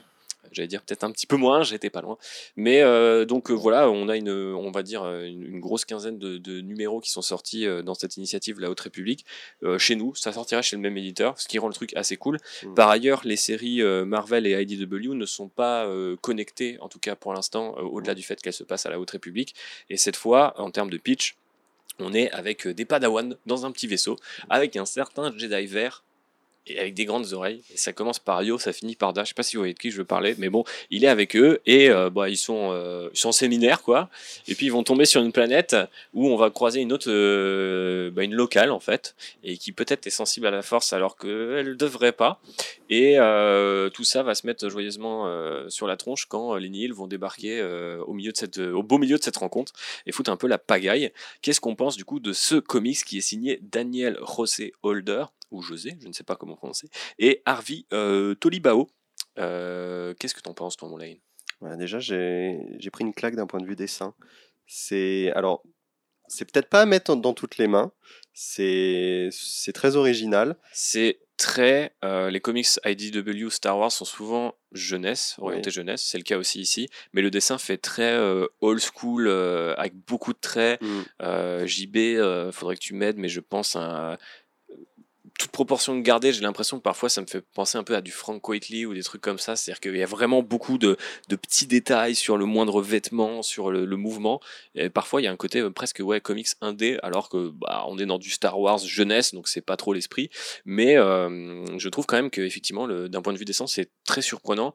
Et euh, moi, si l'histoire me m'a pas trop accroché, j'ai quand même lu le truc juste pour voir un peu les designs, les, la bagarre, les, les, vaisseaux, etc. Bon, je suis quelqu'un d'assez assez simple, vous, vous l'aurez compris. Euh, mais euh, je, je, te rends la parole, Lane. Bah, moi, euh, l'histoire, j'ai bien accroché. Bon, est-ce que ça tient au fait qu'il il y a une petite fille qui est un peu exclue d'un monde parce qu'elle est différente? Je ne sais pas. Meilleur Salut, X-Men? Je sais pas si tu connais Ça va devenir un running gag. Donc, euh, et donc il va, bah, va trouver une famille qui l'accepte, on, va le dire comme ça, une communauté qui l'accepte. Ça c'est pour Happy. Bah oui, Chosen Family encore une fois, c'est pour ça que ça marche, c'est trop bien. Euh... Est-ce qu'il y a un barbecue à un moment pour mettre tout le monde d'accord? Mais il faut lire le comics, tu vois. On a dit séminaire, ça devrait te donner un ordre Très belle intervention de la, du joueur français Jean-Baptiste Ballier. Euh, donc moi, moi j'ai bien accroché et notamment au fait que pour le coup, ça se passe, mais ça n'a rien à voir avec tout le reste. On est vraiment dans, dans, un petit coin où ils font leur histoire tout seuls. À un détail près, dans ce comics-là, les méchants apparaissent et on a vraiment des scènes euh, du point de vue des méchants. Donc on va avoir des scènes chez les Nihil, avec d'ailleurs le chef des Nihil. Et là, on a vraiment une, une plus-value parce qu'on va, bah, va approfondir un peu euh, ce chef qui va prendre un peu euh, un fils adoptif, on va le formuler comme ça. Et, et, et, et, sur le coup, au début, on dit, ok, c'est sympa. Derrière, tu lis la vague 2, et puis tu repenses à ça, et tu fais, mais c'était ça qu'il racontait, en fait. Et donc, en fait, tu as des, as des petits tips qui vont qui vont qui vont t'aider pour la suite, ou avec du recul, tu dis, ah, mais en fait, ça introduisait ce truc-là. Mmh. Ah, c'est plutôt bien fait. Euh, moi, je le trouve très euh, didactique. C'est je pas bavard mais en fait je trouve c'est assez convenu c'est la façon dont c'est construit dont les numéros sont construits alors après d'une certaine manière les comics Marvel sont aussi très convenus dans ce côté école Marvel de tu commences avec des pages où tu as l'impression que tu un twist euh, par rapport au cliffhanger du précédent numéro et sachant qu'à la fin du numéro où tu as eu le twist tu auras un autre cliffhanger et que le mois prochain tu auras un autre enfin bon c'est vite répétitif aussi mais là j'ai trouvé effectivement assez euh, assez euh, scolaire on va dire mais les, encore une fois les dessins et ce que ça introduisait étaient pas vraiment honnête en fait par rapport à ce que c'est un peu la, réussite pour moi qui suis pas pour l'instant, j'anticipe un petit peu sur la conclusion, mais je n'ai pas l'impression que je, je, doive absolument tout lire de la Haute République et je trouve ça 100% euh, génial. Mais je me dis, quand même, le niveau global du truc, c'est que même un comics IDW Star Wars, dont d'habitude, je vais vous le dire franchement, je me serais foutu comme euh, de ma pelle à neige préférée sur Hot.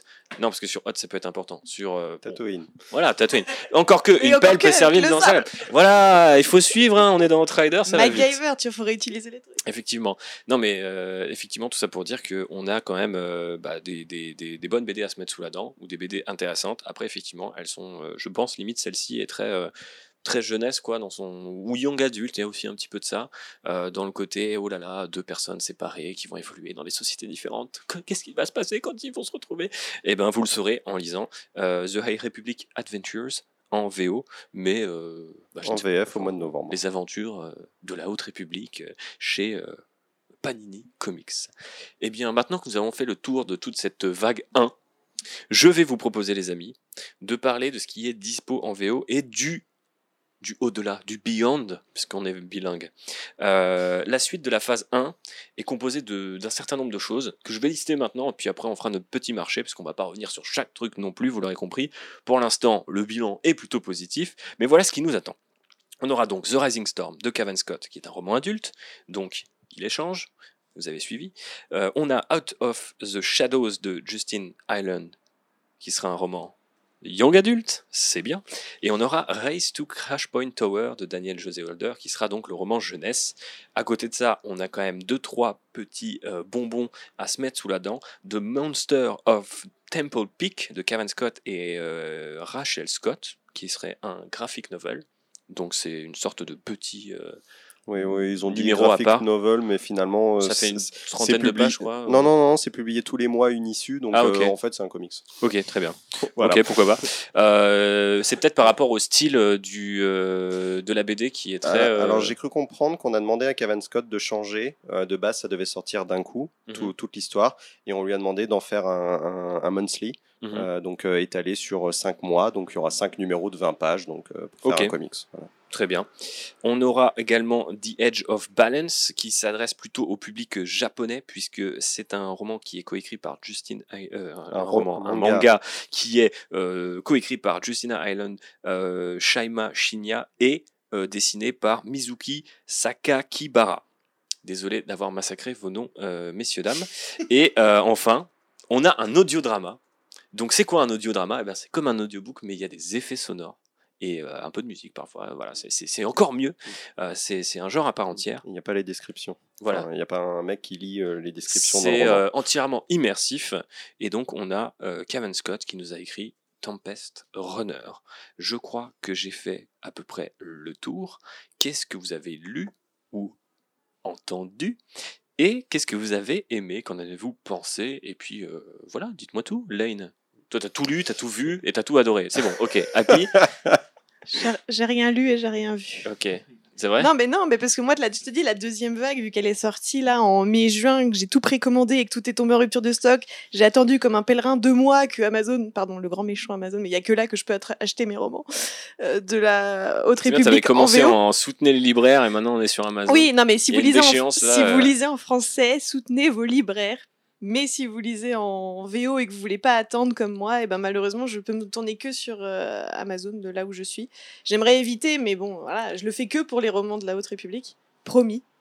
Mais, mais à chaque fois, il va falloir que je trouve une autre solution parce que je les reçois trois mois après, de toute façon. Donc Amazon non plus ne marche pas. Mais, euh, Effectivement. mais donc, oui, c'est. Je voulais faire un point VO-VF, mais au final, vous me dites que même en VO, euh, t'as pas forcément les bouquins tout de suite, quoi. hein. C'est- Ah, pas- je, je n'ai. Ah. bah, euh, non. Il y a de la rupture de stock. C'est un, un enfer, c'est-à-dire que j'ai tout essayé, euh, me connecter à minuit le jour de la sortie, le précommander huit mois à Parce l'avance. que si je dis pas de bêtises, La Lumière des Jedi, même en VF, euh, a déjà été réédité euh, plusieurs fois parce qu'on Ouais, ne trouvait plus. Mais c'est, c'est, je, je, voilà, je, te- je sais pas. Et ben, il y a une hype. Sauf devenir euh, suffisamment influente et me faire repérer par Del Rey sur Instagram, pitié, envoyez-moi vos livres. Mais ça Ouais, n'est pas mais je suis sûr que Lane peut te rencarder, puisque lui, il a tout vu, il a tout lu, il a tout entendu. Il les envoie en format numérique. Hein. Je sais pas si ça peut. Ouais, mais ça fait moche dans la bibliothèque Bah le format oui, je numérique. sais.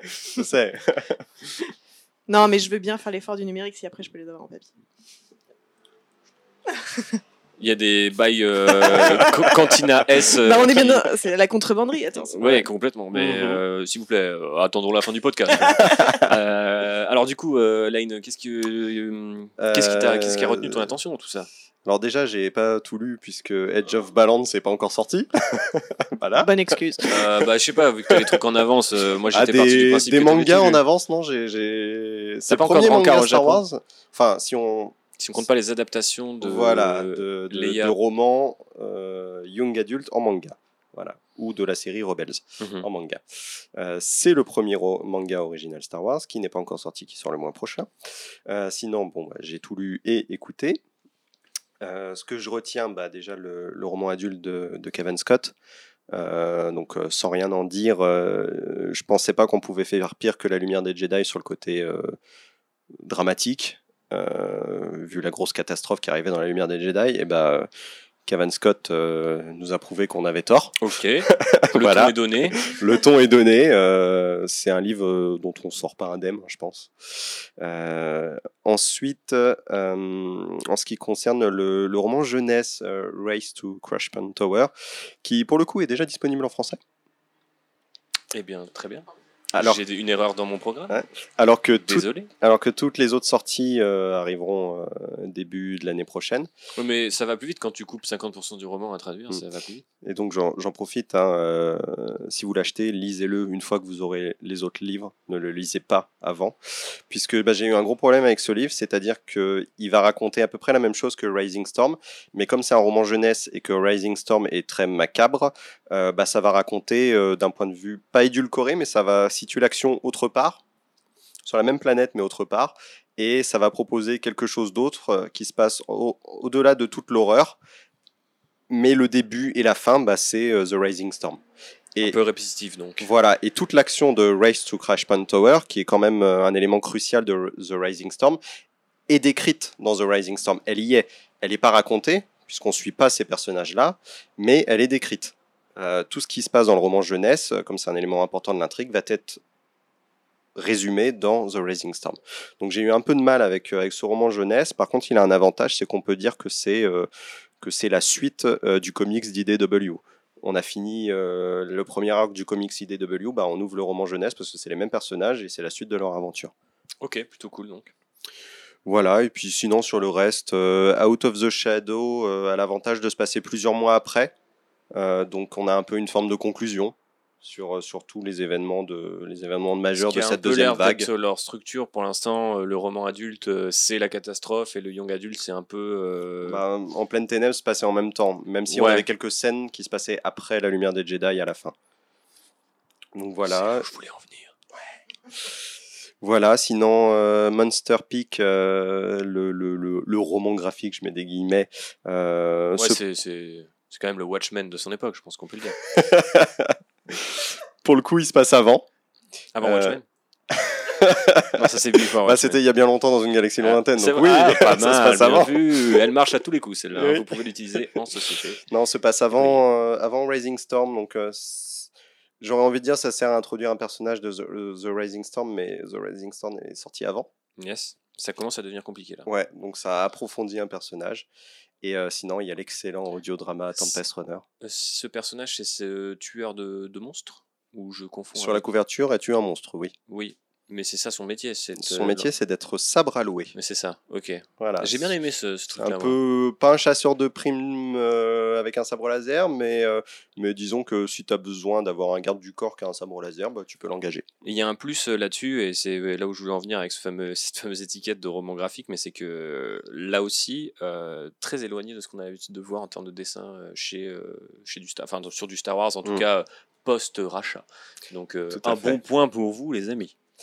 Et, euh, Et alors Tempest Runner, ça a régalé tes Runner, oreilles. Qu'est-ce que ça fait d'entendre Avar Chris, d'entendre Skir? Est-ce qu'il parle que ça? Oui, tout à fait. Ah, Il parle je- comme ça. Euh, bah, on a pu mettre des, des, des images, des visages sur des noms, et maintenant on peut mettre des voix sur des noms. Donc euh, c'était très plaisant à écouter. Et, et, encore une fois, euh, bah, lui, il se passe encore après Out of the Shadow. Donc euh, on poursuit d'un point de vue chronologie, l'histoire avance. Donc c'est c'est- vraiment génial là-dessus. Cette vague 2, d'un point de vue chronologie, elle est très travaillée ce qui fait que bah, ça rend presque tous les livres indispensables, ce qui est un peu dommage, mais elle est très travaillée, c'est-à-dire que vraiment on, on- on voit que les auteurs se sont dit, bon bah celui-là il se passe là, attends ton comics il se passe avant, donc il va falloir que ça se termine avant ça, et donc voilà, ils font plein de rappels, plein de... de Ça commence à être intriqué, quoi. voilà, c'est très intriqué. Cette vague 2 est très très très intriquée. Et dans les comics, ça devient même très compliqué parce qu'il y a un arc qui se passe avant un roman, tu as l'arc suivant qui se passe après. Donc ça devient très complexe dans les comics. Ok, donc euh, tu vas avoir beaucoup de boulot euh, pour euh, aider les gens qui D'un point de vue chronologie, ouais, les- jusqu'à présent, la chronologie c'était simple, c'était tel livre, tel livre, tel livre, tel livre. Là, ça va être tel livre, le comics numéro tant à tant, tel livre, le comics numéro tant à tant, tel livre. Ça devient compliqué. Et JB est déjà en train de soupirer, mais pas uniquement parce qu'il fait chaud, et je comprends son désarroi. Est-ce qu'après cette vague 2, on rentre dans une phase 2 Ah non, il y aura une vague Feige 3 ou Il y d'abord. aura une vague 3. Ouais, il y aura Il y a une 3. vague 3 qui va mettre fin à la phase 1. Ah ouais, d'accord. Et alors, euh, qu'est-ce que qu'est-ce qu'on en sait pour l'instant?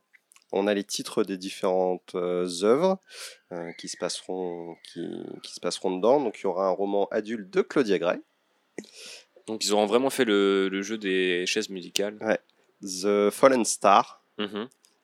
Il y aura un roman jeune adulte de Daniel José Holder, euh, Midnight Horizon. Il y aura un roman jeunesse de Justina Harlan, euh, Mission to Disaster. Et Charles Soule fera une mini-série, Eye of the Storm. Et donc, comme on le devine euh, dans le titre de cette mini-série, ça s'attardera sur le chef des Nihil. Il- Effectivement.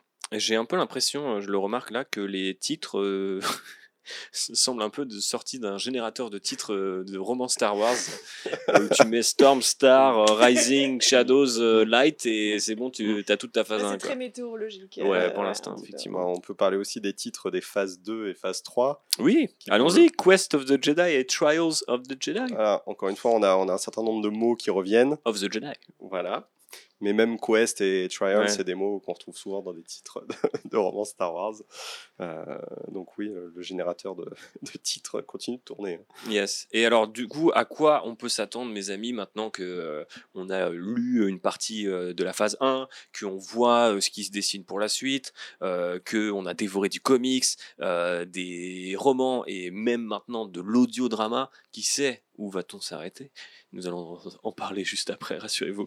Mais euh, ouais, euh, qu'est-ce que qu'est-ce que vous en pensez finalement? À quoi on peut s'attendre pour la suite? Ou qu'est-ce que vous avez envie de voir si vous n'avez pas forcément de pronostic Euh, Happy?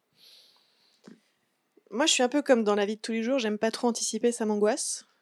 Ok. Donc, non, mais je- C'est vu. j'essaye de voir tu- enfin, en- sur le court terme, parce que moi, j'ai pas encore lu euh, la deuxième vague, mais euh, je veux voir. euh, alors, je me dis qu'il va y avoir plus en plus de Jedi qui meurent, du coup, ça va réduire le nombre, du coup, je vais pouvoir mieux connaître ceux qui survivent. C'est un peu égoïste, c'est un peu horrible.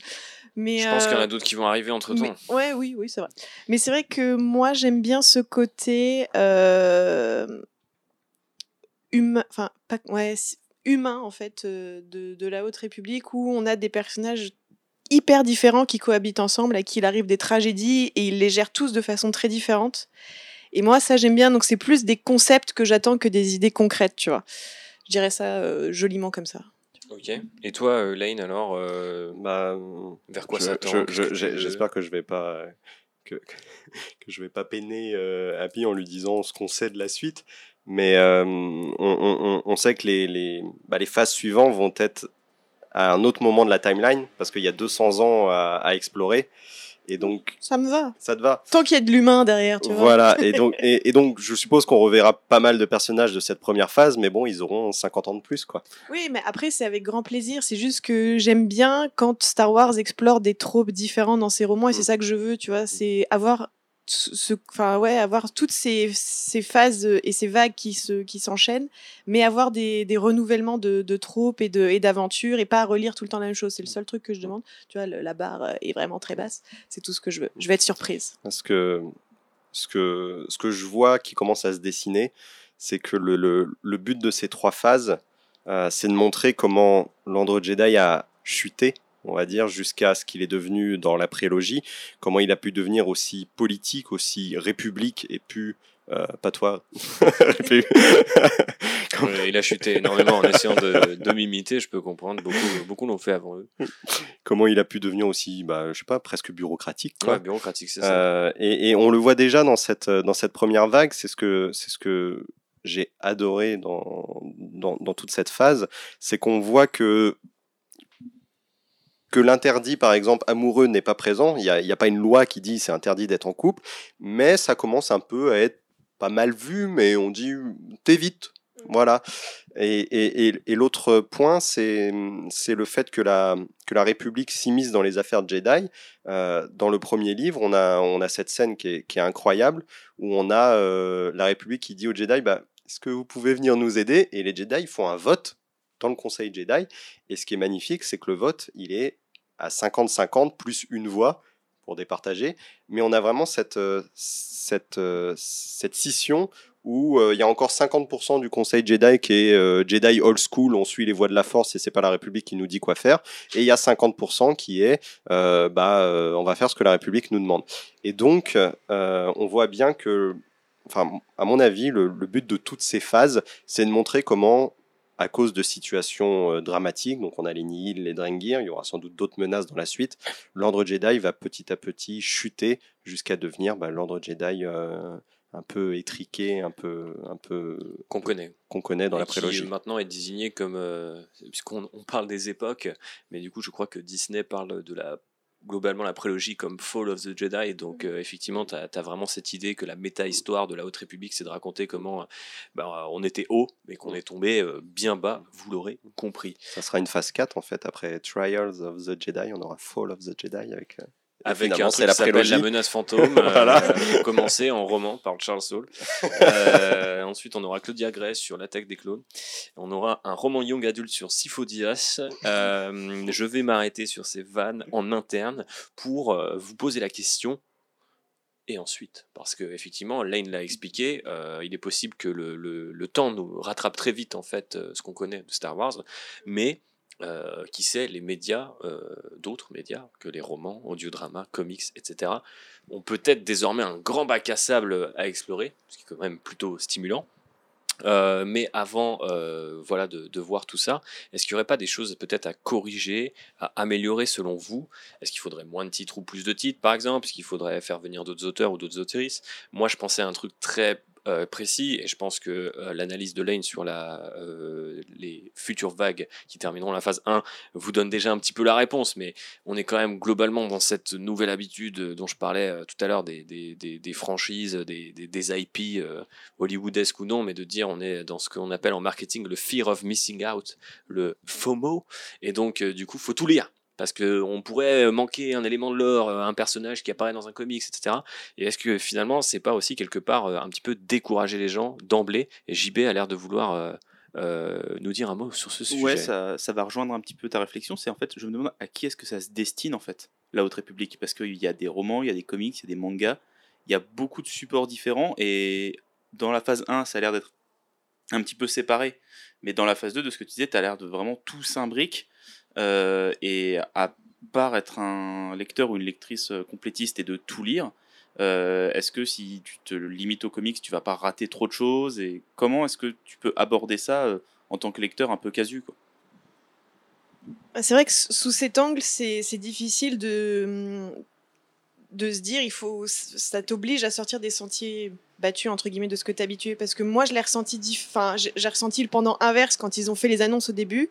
Mais parce que je suis lectrice, je me suis dit, mais c'est trop bien parce que ça va forcer les gens à sortir justement de leur, euh, de leur carcan euh, très strict. euh, Je lis que les comics, je lis que des romans young adultes, je lis que des romans adultes. Ou même, je ne consomme Star Wars qu'au cinéma. oui, ou je télé, consomme quoi. Star Wars qu'au cinéma. Est-ce que si j'ai envie de nouveautés, il faut que j'aille me, me tourner vers la littérature? Je me suis dit un peu de façon, euh, tu vois, de mon, de mon haut perché, c'est trop bien et c'est super bien. Maintenant, c'est vrai que toute cette avalanche euh, de, de titres, euh, est-ce que ça va pas décourager? De toute façon, ils vont forcément perdre en route, ça c'est sûr. Euh, je te dis, au début, j'ai pu tenir à chaque sortie les lectures. Là, du coup, j'ai abandonné parce que les sorties, elles arrivaient après, parce qu'il y a des ruptures de stock. Je pense que les ruptures de stock ne vont pas forcément continuer. Euh, je pense qu'ils vont en perdre en chemin, mais euh, j'aime bien que ce soit quand même euh, quelque chose qui soit en multi multiplateforme entre guillemets parce que ça t'oblige un peu à sortir justement de, de ce à quoi t'es habitué après euh, moi j'ai vraiment du mal à consommer les audiobooks les trucs comme ça parce que je sais que euh, donc, le, drama que tu as écouté euh, je, je sais pas si je l'écouterais parce que j'ai vraiment du mal avec ça mais j'ai entendu que du bien des audiobooks des premiers. Je sais pas s'ils existent en français mais en tout cas en VO ils existent. Si vous voulez pas les lire euh, peut-être que vous pouvez les faire en audiobook et ils sont très très bien aussi avec pareil des effets sonores incroyables pour entendre des sabres laser etc mais euh, mais moi c'est pas ce que j'aime. Et peut-être que finalement si tu continues à te à, à offrir des nouveautés exclusivement sur un support ça, va à un moment donné ça va coincer Bah, de toute façon, je pense que c'est une volonté de la part de Lucasfilm ou euh, de Disney de dire euh, il faut intéresser euh, les gens à Star Wars au-delà euh, du cinéma parce que de toute façon en ce moment bah, pas grand-chose à se mettre sous la dent. Même à la télévision, on sait que ça va se multiplier, mais en fait la transition est peut-être plus simple, surtout que maintenant que les modes de consommation changent et qu'on consomme même des films depuis son salon, etc. Enfin des nouveautés, j'entends. Mais là, ils ont vraiment appliqué, on va dire, toutes les stratégies. Euh, univers partagé, euh, euh, transmédia, il y a même un show sur YouTube, un site dédié, etc. C'est quand même une grosse machine qui est déployée derrière. Je pense que pour répondre à la question de JB, aujourd'hui, ça s'adresse soit aux gens qui ont toujours fait partie de la communauté Star Wars et qui sont les passionnés de littérature Star Wars parce que c'est limite un, un fandom dans le fandom, quoi. Ou soit ça s'intéresse aux gens justement qui n'ont jamais pu rentrer dans ce truc-là qui vont pouvoir prendre le train en route. Et puis la dernière cible, je pense que c'est des gens qui, peut-être comme moi, ont peut-être dévoré des bouquins un moment, puis arrêté, puis etc. Et puis ils se sont dit, ouais, c'est finalement c'est un sous Star Wars. Finalement, c'est pas comme tu disais, si, si tu ta nouveauté elle est au ciné, elle est éventuellement à la télé, et puis après peut-être elle est en librairie quoi, en tout dernier et encore. donc je me dis avec ça, ils essaient d'événementialiser. C'est pour ça que le terme était intéressant pour les romans euh, euh, du coup euh, adultes, parce que tu as ce côté un peu gros crossover de comics, de vas-y tous tes persos que tu as lus dans des séries individuelles, etc. vont se retrouver. Ils appliquent toutes entre guillemets les bonnes méthodes ou les méthodes à la mode. Après, est-ce que ça va pas sur la fin finir par un peu démoraliser les gens? Enfin, moi, je sais que déjà de base, je me dis putain, le temps que j'investis pour suivre est compliqué, donc ensuite il faut que je le lise. Et si éventuellement c'était entre guillemets euh, euh, une, une passion, un hobby ou limite plutôt presque un travail, dans le cas de Lane par exemple, tu as ensuite le temps où tu dégères ça pour les autres qui sont peut-être potentiellement perdus. Donc c'est quand même aujourd'hui, c'est c'est dur parce que il faut accepter que tu puisses laisser toute une partie de par ailleurs très excitante parce que j'ai pas envie de, de, cracher sur la route république il y a plein de choses qui me plaisent mais tu es un peu obligé de laisser passer une partie Star Wars tu vois tu peux plus tout suivre. Enfin je veux dire ça, ça même même depuis le rachat globalement c'était quand même déjà compliqué mais maintenant c'est officiel. Je veux dire si tu suis la haute république rien que ça limite encore heureux qu'il n'y ait pas de film et de série à se mettre sous la dent en ce moment parce que sinon enfin tu deviens dingue quoi. Enfin tu ne consommes plus que Star Wars et moi ça je trouve c'est un truc qui fait mal aux franchises au bout d'un moment c'est du coup de se dire euh, t'es tout le temps dans Star Wars et ça crée des, des trucs euh, parce que là il me disait euh, si c'est pas du Star Wars je, je, je, lis pas en VO ou c'était ça. Moi j'ai les mêmes habitudes sur d'autres franchises et tout donc je, je, vois comment ça crée des espèces de, de, petites poches et puis au final on sort jamais un peu de sa zone de confort et c'est dommage. Surtout qu'au final bah derrière c'est pour envoyer 9 romans par an au bout d'un enfin j'exagère mais du coup le, le, rythme est tellement intense que tu te dis ça peut pas être bon à chaque fois quoi. Bah, déjà tu disais que pour pour le fan de littérature Star Wars, déjà, ça, c'est c'est un rêve qui devient réalité parce que on a, on a toujours rêvé d'avoir quelque chose d'aussi imbriqué, sauf qu'à l'époque, euh, Legend, euh, bon, les romans faisaient un truc dans leur coin, les comics faisaient dans leur coin. Bien sûr, il y avait des références des uns avec les autres, mais il n'y avait rien d'aussi imbriqué. Ils ont essayé, il y a eu euh, Night Errant, mais au lieu au-delà de ça, il n'y a pas eu grand-chose de plus. Euh, donc c'est pas Vector le premier, le premier crossover. Vector, c'est un crossover purement comics. Ah, c'est que comics, entre différentes séries de comics. Il n'y avait pas de bouquin. Et donc là, oui, on est sur un rêve qui devient réalité. Après, euh, je trouve qu'il y a quand même une, volonté qui est faite, c'est-à-dire que tu peux, si tu veux, te cantonner qu'au roman. Et quand je dis roman, tu peux même te cantonner qu'au roman adulte et young adulte. Euh, c'est-à-dire que le, je pense à l'audiodrama, euh, que tu as dit que tu écouteras peut-être pas. Euh, déjà, l'avantage, c'est qu'il sort toujours en format papier le script. Donc un peu comme une pièce de théâtre. Oui, mais ça, ils le faisaient déjà sur les précédents. Oui, les précédents, ils l'ont fait. Et celui-là, il y aura. Bon, ils n'ont pas encore annoncé, mais il y aura droit aussi. c'est donc, donc, tu pourras le lire comme un roman. Parfait. Et l'autre truc que j'avais peur, euh, c'est que pendant que je l'écoutais, il se passait tellement de choses dedans que je me suis dit merde, ça va devenir un indispensable. Si tu veux savoir, la... quand tu vas lire la suite, si tu n'auras pas écouté ça, il te manquera des choses. Bon, il y a eu un petit twist où euh, à la fin, ça commence comme ça, comme ça finit comme ça a commencé, sauf qu'on change euh, je vais rien dire, mais ça se termine comme ça a commencé, on change juste les éléments de décor. Voilà, on va dire ça comme ça. Donc à la fois c'est plaisant parce que tu te dis c'est bien, pour ceux qui ne l'écouteront pas, ils seront pas perdus, mais en même temps toi qui as fait l'effort de l'écouter, tu te dis bon bah ok, j'ai appris toute la vie de Lornadi, c'est cool. pas confondre avec Lornadi. Euh, c'est cool, mais, euh, mais derrière, euh, derrière bah, ça n'a pas fait beaucoup évoluer le, le, le, personnage pour autant. Mais du coup, au final, tu retombes peut-être dans des problèmes, ce qu'on disait en intro, de, du coup, tu as des bouquins qui servent à compléter d'autres bouquins. c'est ça, voilà. tu avais des bouquins qui complétaient des films. C'est un peu ça. Se méfier aussi un peu de ça. Tous les autres médias, donc comics, euh, le manga, j'ai aucun doute que ce sera pareil, ou audiodrama, bah, on est plus sur, euh, sur euh, des pastilles à se mettre sous la dent en attendant la suite des romans. Et c'est pas pour rien que ce qui lance une vague, c'est les romans. C'est jamais. Bah, on a vu le manga, il sort entre, entre deux vagues. Les comics, bah, c'est des séries régulières, donc c'est entre deux vagues aussi. ce qui marque les, les, les, bah, les les porte-étendards, euh, c'est les, les romans euh, mhm. pour chaque vague. Donc, si on veut, on peut se cantonner qu'aux romans, euh, sans doute même qu'aux romans adultes. Les young adultes apportent un plus non négligeable, mais c'est possible de ne lire, de lire que les romans. Tu parlais des différents formats, donc on a dit, on a euh, des, des romans, des nouvelles, des audiodramas, on va avoir des livres d'histoire un peu façon euh, livre pour enfants mais très simplifié avec les petites illustrations, etc. Euh, Il y a un jeu vidéo VR à venir, il me semble, Non, déjà sorti. qui est déjà sorti. Ok. Est- C'est même la, la première, euh, le premier élément de Haute République qu'on a eu. Ah oui, ok, bon, moi j'ai. euh, il y a un an maintenant. Un petit peu en retard là quand même. Sorti il y a un an et, Clairement. Et, et- et en fait le, le- le jeu vidéo euh, VR se passe pendant l'époque euh, Resistance euh, contre le Premier Ordre, etc. Mais il y, a un- il y a un mec dans une cantina qui te permet de faire des quêtes euh, en mode légende, un truc qui s'est passé il y a des centaines d'années. Et il y a une des quêtes qui se passe à l'époque de la Haute République avec Yoda. Ok. Voilà. Et donc j'avais confondu sur ma fiche parce que j'ai mis, j'ai sauté une ligne, à venir, et voilà. Je me, je me Euh, parce qu'ils ont annoncé la suite du jeu en fait. Ah bah voilà. récemment. Bah, Donc il y avait quand même des jeux vidéo VR à venir, j'avais raison. Oui. C'est juste Mais on n'était sait pas, s'il y aura de nouveau une quête Haute République Ah bah dedans. oui, non, mais ça serait bien que ça soit complètement intégré à la Haute République pour commencer à visualiser ça euh, en trois dimensions, quoi, si j'ose dire. Euh, effectivement, on sait de toute façon qu'on a aussi la série euh, de Leslie, euh, c'est Leslie Headland, Headland. c'est ça, Euh, du coup qui s'appelle The Acolyte, qui euh, bah, se passe. Euh, pendant la Haute République factuellement, puisque on sait que c'est des termes de date. Est-ce que ça va utiliser des personnages, des concepts introduits là-dedans? Euh, J'en suis pas certain. Mm. Ça peut être intéressant de voir est-ce qu'ils vont réussir là où euh, on va dire le le- le- le- l'univers canon, enfin Là on est dans le Filoni canon, a mais- échoué. voilà par exemple c'est à lui que je pensais, mais effectivement il y a un rapport entre Filoni et les et, euh, et euh, le reste de la littérature qui euh, du coup est plutôt conflictuel. Est-ce qu'ils vont réussir en partant de la littérature euh, encore une fois de, de faire un petit peu mieux, sachant que là c'est très organisé, et qu'il y a quand même autrement plus de enfin je pense de disponibilité et de bah, de travail en fait en amont sur la Haute République, mais peu importe.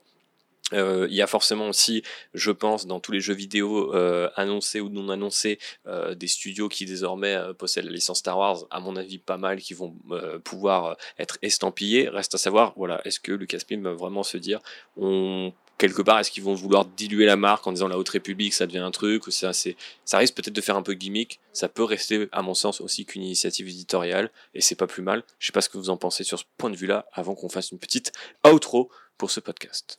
Bah, Dans tous les cas, tout ce qui après coup sortira pendant la Haute République, ça sera des, bah, ça sera comme euh, les romans avant Haute République, c'est, ça sera des prolongements de cette période, mais les, les, les, les grosses pierres de cette période, bah, on les aura déjà eues dans les différentes vagues. Donc ça sera des compléments euh, qui raconteront une histoire en plus pendant cette période, mais l'histoire globale, on l'a déjà. Sais ce que je veux voir, moi? Je veux voir un film d'animation, La Haute République. Voilà, c'est c'est lancé, c'est lancé. J'aimerais un jeu vidéo avec les différentes classes, un peu avec les Jedi, les Ah différents oui, là, types de Jedi qu'on a. bon, bon gros délire. Il y a de quoi faire des classes un peu. Peut-être que certains Way studios Seeker, travaillent déjà. euh, ouais, clairement, ouais. etc. Ouais, Il y a de quoi faire. hein. Un gros RPG euh, où Mhm. t'es purement Jedi, ça peut être très très Mhm. cool. Mhm. Ça me rappelle Sabre les- louer. Exactement. Ça me rappelle des bons souvenirs. Euh, voilà, voilà. Et ben, j'ai l'impression qu'on a fait un petit peu le tour. Euh, ce premier bilan de la Haute République, il est un peu tôt pour tirer un trait définitif, vous l'aurez compris, mais c'est quand même ce qu'on va essayer de faire en conclusion.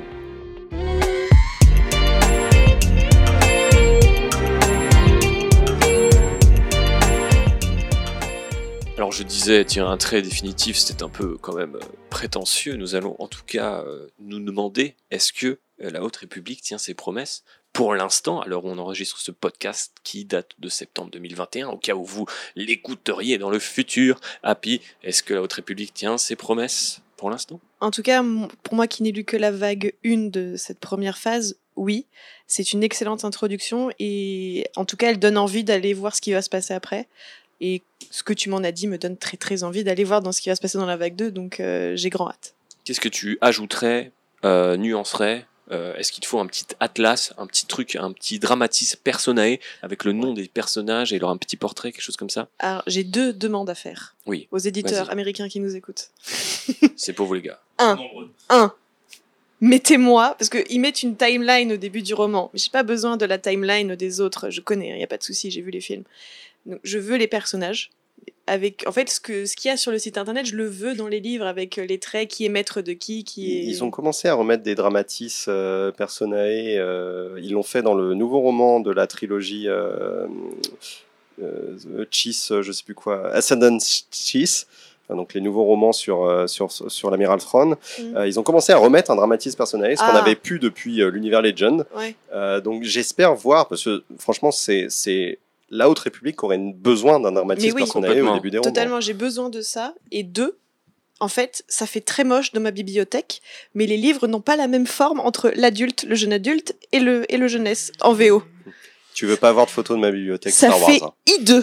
Parce que ça fait I2, ok? Non mais euh, en fait, tu as le- le- l'adulte qui est très très grand, le jeune adulte qui est épais, moyen, et le jeunesse qui est tout petit, comme une espèce de petite bible cartonnée. Je trouve ça moche. Je trouve ça très moche. Voilà, je, je, souhaite que cela change. Très bien. Et je souhaite que cela change aussi. Non, je ne sais pas. Bah, Pour ça- l'esthétisme de ma bibliothèque, Thibaut, engage-toi, merci. Moi, je trouve ça assez, assez cohérent quelque part que ça soit sur euh, différentes, euh, différentes collections euh, et différents formats. Mais c'est vrai qu'après, bah, du coup, t'as pas ce côté euh, plaisir de euh, ouais, ça c'est ma tout collègue. aligné. Regarde, euh, c'est la tout- Haute République est là. Là, ça fait un marchepied parce qu'en plus, moi, je l'ai. C'est pas vraiment la haute république, du coup, c'est la, la haute, puis la moyenne, puis C'est la. comme ça, elle est en escalier parce que du coup, je mets la vague 1, ensuite la vague 2, du coup, ça fait des vagues. C'est la vague République. Ah, ok, donc je vois ce que tu veux dire. Mais après, ça, c'est le cauchemar de tous les collectionneurs. euh, JB a Oui, des c'est boutons ça. d'ailleurs. Mais, Je me, je me sens pas bien hein, depuis que t'as dit ça. non, mais je- ça me fait une crise d'angoisse. C'est-à-dire que mais d'où l'intérêt de lire en VF, du coup, parce qu'au moins Oui, pour le young adulte que- et Ah, mais tu le- fais quoi avec euh, ton, ta bibliothèque verte euh, amputée où il manque des trucs et tout Oui, mais moi, pas je n'ai pas d'enfant. oui, euh, mais alors pour, le coup, de- parce que enfin, moi, si, c'était ma technique secrète avant, c'était d'acheter qu'en Pocket France, parce que moi, tous mes Star Wars sont en Pocket, et là, je me suis dit, non, la Haute République, j'ai envie de monter sur, parce qu'en fait, je m'étais jamais dit euh, avant, comme je me suis mis récemment euh, dans les romans euh, Star Wars, euh, je me suis dit, je vais me tourner vers la VF, comme ça tout est uniforme, c'est joli, ça me ferait une belle bibliothèque bien alignée avec tous les chiffres que je pourrais classer, tu vois, en mode frétille, tu sais, la bibliothécaire qui frétille, la bibliothécaire qui frétille, tu vois. Et là, je me suis dit, non, je vais prendre le train en route. En plus, moi, je, je lis quasiment qu'à 90% de la VO, donc euh, ça, ça complétera mes beaux livres VO que j'ai déjà chez moi, parce que les livres VO sont vraiment très très beaux.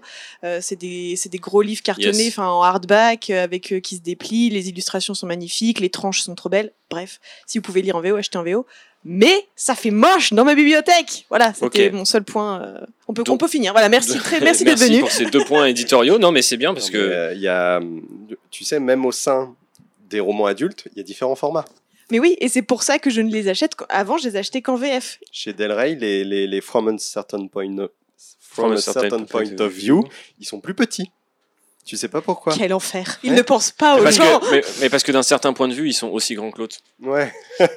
Allez, c'est une petite vanne. Euh, non, mais euh, alors, à part euh, des petits conseils euh, purement euh, fabrication, est-ce qu'il y a des conseils euh, édito euh, qui vous viendraient euh, Moi, je trouve que ça pourrait être cool, tu vois, plutôt que. Bon, euh, je, je suis totalement d'accord avec cette idée de dramatisme personnel, peut-être des petites cartes, des, petites, euh, des petits plans de vaisseau, mais franchement, les gars. Vous avez de l'or dans les mains. Vous me sortez une encyclopédie, là, euh, le guide officiel de la Haute République, où vous mettez tous les dessins de films d'auto, tous les trucs avec les petits personnages, juste un petit encart. Putain, t'as ça à côté de toi, tu fais Ouais. une belle couverture. Ça, ça fait plaisir. Oui, mais tu peux pas lire du coup partout. T'es obligé de lire chez toi Oui, pour mais avoir c'est- ton c'est beau parce que même les collectionneurs, c'est comme tu sais, les Oui. livres avec euh, les livres illustrés, là, les de légendes euh, avec l'espèce de dragon et tout. Je trouve que c'est des bouquins très très beaux quoi. Donc euh, je pense que Ceux-là aussi, ils ont encore trois formats différents. Ah, ça suffit. hein. Euh, je pense qu'on va, on a un nouveau sujet de podcast. C'est alors comment classer votre bibliothèque Star Wars avec Lane et Happy C'était ma conclusion sur la Haute République. Elle est complètement Après, foirée. d'un point de vue éditorial, je pense qu'il faut aussi garder le côté euh, phénomène. Et euh, alors, on, finit la phase 1, puisque du coup, on a, on a les mêmes, comme on a dit, effets de chaise musicale. Mais pour pouvoir relancer et garder le public un peu, je pense qu'il faut, euh, avec des effets d'annonce, faire venir d'autres auteurs de l'univers Star Wars et, euh, et aller chercher des, des Pas, gros. pas forcément des auteurs qui ont déjà écrit du Star Wars. hein. Oui, mais je pensais à ça, hein, tout à fait, aller chercher des autoristes dans des. Tu pensais à ça, mais t'as pas dit ça. Oui, mais il a accouché de ma de mon de mon idée, tu vois. Mais euh, JB soupir, Colin Trevorrow. ouais, alors tu peux garder tes idées Si nulles. Charles Soule écrit des romans, euh, pourquoi pas Colin? Oui, c'est pas bon. Euh, mais non, Euh, je pensais pas à lui, surtout pas. Mais euh, oui, aller chercher genre, enfin des grands noms. Alors tu, je, je- Colin Trevorrow. je veux pas. Non, arrête avec Colin Trevorrow. C'est parce que Oh, un bon, il y avait. comics par Abrams, sinon il en a déjà fait. Bah ouais, ouais. Mais tu vois, on, par- fils. on parlait de Justin Island qui venait de Young Adult, c'est pas forcément la plus connue. Donc si tu veux faire venir des nouvelles personnes, tu prends une célébrité du Young Adult pour euh, sur ton univers Star Wars. Je suppose que Disney a un petit peu de C'est sous. déjà un peu ce qu'ils font jusqu'à présent. Ils ont quand même pris deux trois noms qui étaient connus euh, dans ces milieux-là. Pas tant que ça. Que Justin Island, Degré, c'était pas le cas? Ah, Claudia Gray, elle est connue par les fans Star Wars, pas par les fans Young Adult. Parce que honnêtement, ces sagas Young Adult, elles sont pas beaucoup lues. hein. Ok. Vraiment, mais vraiment pas. euh, c'est pas ce qui est de plus. euh, T'as senti le jugement dans sa phrase Non, c'est pas pas du du. jugement. euh, c'est nul. Non, c'est pas du jugement, mais c'est pas ce qui se vend le plus Du et c'est pas euh, elle la figure d'autorité ok. euh, Entendu. marketing. Excuse, euh, excuse mon, mon peu de connaissances dans ce milieu, mais du coup, est-ce que tu as des gens à conseiller Peut-être des noms à nous placer? Oui. Alors, Si vous voulez gagner des sous, écoutez-moi bien les éditeurs. Si vous voulez gagner des sous, vous faites venir Tommy Adeyemi, qui écrit euh, Children of Blood and Bone en anglais et je crois que c'est de sang et de cendre en français. mhm. Je sais plus, bref. Qui va être adapté en série sur ça. Disney Plus aussi. dire, il y a- ça me dit quelque chose. une Et en tout cas, ça a été pff, numéro un best-seller du New York Times pendant très longtemps. Euh, c'est euh, qui, en fait, c'est un espèce de son roman, c'est une espèce de Avatar dans une Afrique mythologique. Avatar The Last Airbender, hein, pas Pandora. Et euh, ouais, tu vois des grands noms comme ça qui font vendre, et je pense que ça peut faire venir en plus un public encore plus jeune euh, et, euh, et curieux. De se dire, oh là là, je voudrais aller chercher, euh, j'adore cette autrice, je vais la suivre, elle part vers le, le Star Wars, le sci-fi, je vais foncer. Donc voilà. Suivez les conseils marketing d'Api. Ok, mais je crois que si je dis pas de bêtises, c'est euh, la, l'adaptation de ce bouquin dont tu as parlé, Children of Blood and Bone, et elle est euh, dirigée par Lucasfilm euh, même. Oui, oui, tout à fait, exactement. Tu vois, tu vois, de- tu vois un peu, tu vois le cerveau qui fonctionne là? Je le vois tellement que je, je- je- je n'ose plus parler. Euh, très bien. Euh, Qu'est-ce que euh, on aimerait plus euh, ou moins euh, pour améliorer ou euh, se chauffer sur la Haute République euh, du côté de Lane? Moi, je vous le dis, un peu moins de romans pour que j'ai j'ai le temps de les lire, ça me plairait. Mais voilà, ça, je crois que le reste, on a fait le tour. Il y a des, il y a des formats, voilà, euh, il y a, d'autres choses. Euh, moi déjà j'aimerais plus de Drengir, tu vois. Euh, j'aimerais bien les. Le côté plante. Ouais. J'ai la main verte, toi. Non mais euh, étant donné qu'ils ont mis un peu un, un- un point là-dessus, je les verrais bien revenir dans la dans une phase suivante et, et- et en faire pour le coup des vrais méchants dans une phase suivante. Parce que là vraiment je trouve qu'ils ont été traités avec un peu de légèreté alors qu'ils avaient un potentiel horrifique qu'on a vu dans Pleine Ténèbres qui était qui était très fort. Il y a quand même deux trois pistes euh, qui vont dans ce sens et je pense que comme tu le rappelais euh, les, idées que les vagues puissent être très éloignées les unes des autres en termes de temporalité pas des vagues des phases pardon euh, et ben te permettrait potentiellement de les revoir avec un tout autre statu quo ce qui est quand même assez stimulant de se dire tu as cette nouvelle facette de l'univers mais ça va pas être 200 ans hyper linéaire tout le temps dans le thème et donc avoir des changements finalement très lents tu vas pouvoir faire des gros des gros bonds dans le temps et donc euh, bouger un petit peu les lignes de cet univers ça c'est ça c'est plutôt euh, plutôt intrigant donc plus de Drengir pour Lane Plus de Drengir, ouais. Et euh, je reviens sur ce que tu as dit sur le guide. Euh, en soi, on sait à peu près qu'il y en aura un. Parce qu'ils avaient, lors de la, lors de la- ouais, c'était une conférence en ligne euh, Oui. où ils avaient annoncé pour le coup les livres de la première vague. À la fin, ils avaient fait un teasing en disant euh, dans la suite, on aura en plus des éditeurs actuels, tels éditeurs qui, qui arriveront sur la vrai. Haute République. Et un des éditeurs, c'est ceux qui font les livres de guide euh, Star Ouais. Wars. Donc, on sait que cet éditeur va sortir un livre Haute République. Donc, il y a des chances Il y a de fortes que chances ce que soit ça un sente la guide. petite compile euh, guide La Haute République. Voilà. Eh ben écoute, très bien, une bonne nouvelle. Et on va, euh, bah écoutez, euh, se quitter euh, là-dessus tout doucement. La Haute République, oui, ça tient ses promesses. On a vu plein de concepts, plein de personnages cool. Euh, on redéfinit un petit peu euh, les lignes de c'est quoi la littérature Star Wars, voire même Star Wars de manière générale, parce qu'il y a quand même deux trois changements qui sont majeurs. Et on va doucement, plus ou moins doucement, on le verra, ça dépendra des, des vagues, vers la chute des Jedi. Hein. Euh, donc euh, voilà, vous savez, euh, en principe vous connaissez la suite, mais si vous ne la connaissez pas, et ben et que vous voulez partir chronologiquement, vous faites un méga délire commencer par Star Wars, par la lumière des Jedi, puisque c'est le premier roman, La Haute République, et donc c'est disponible en français chez Pocket et en anglais chez Del Rey. C'est bien, Happy. Happy, où c'est qu'on peut te retrouver? Car on a adoré tes analyses young adulte, y compris aussi en termes de détails et de finesse au niveau des formats de livres. On a beaucoup aimé ça. Donc on a envie d'aller sur Instagram, peut-être te suivre, voir tes belles photos, ton chat et tous tes reviews. Mon chat apparaît pas si souvent que ça, tu exagères. Mais vous pouvez me Il fait retrouver. des reviews. Bien sûr, il est très assidu. Vous pouvez me retrouver sur Happy Reading, donc sur Instagram et également sur WordPress, parce que je me poste aussi euh, sur le blog. Et je Et parle. comment ça s'écrit? Euh, Parce que peut-être que les gens ils pensent Oui, que c'est s'écrit un comme jeu de happy mots. Et non, c'est mon surnom, c'est API, et Reading comme un Reading. euh, chapter 3, Lesson 4 euh, de, de, De vos, quoi? de vos cours d'anglais. Oh, très Tu vois? On est, Apple Pie. Je, je sais que c'est loin effectivement un. Oui, déjà c'est loin, mais je sais que c'est un podcast de rentrée, mais mais tout de même. Ok. Donc on te retrouve sur Happy Reading C'est ça. et euh, bah on a hâte de découvrir euh, tes futures reviews de la Haute République ou non, parce que du coup, ce qui est bien. Hein, quand même, on va le rappeler après avoir expliqué qu'il faut lire ce truc-là parce que ça connecte à ça. Que vous pouvez aussi lire des choses qui ne sont pas Star Wars.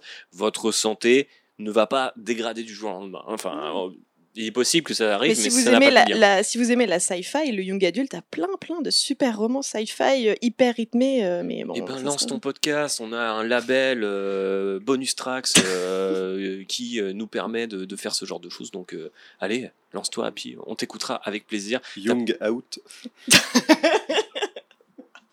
Il est en train de me voler mon podcast. Oui, il te le vole. ouais. Bon alors Lane, c'est Allègrement. qu'on te retrouve euh, à part euh, dans ton salon avec des cocktails et ton chat et un comics euh, Star Wars euh, ou, ou Marvel en Ou fait, en Marvel, moment. ouais. en ce moment, plutôt Marvel, ouais.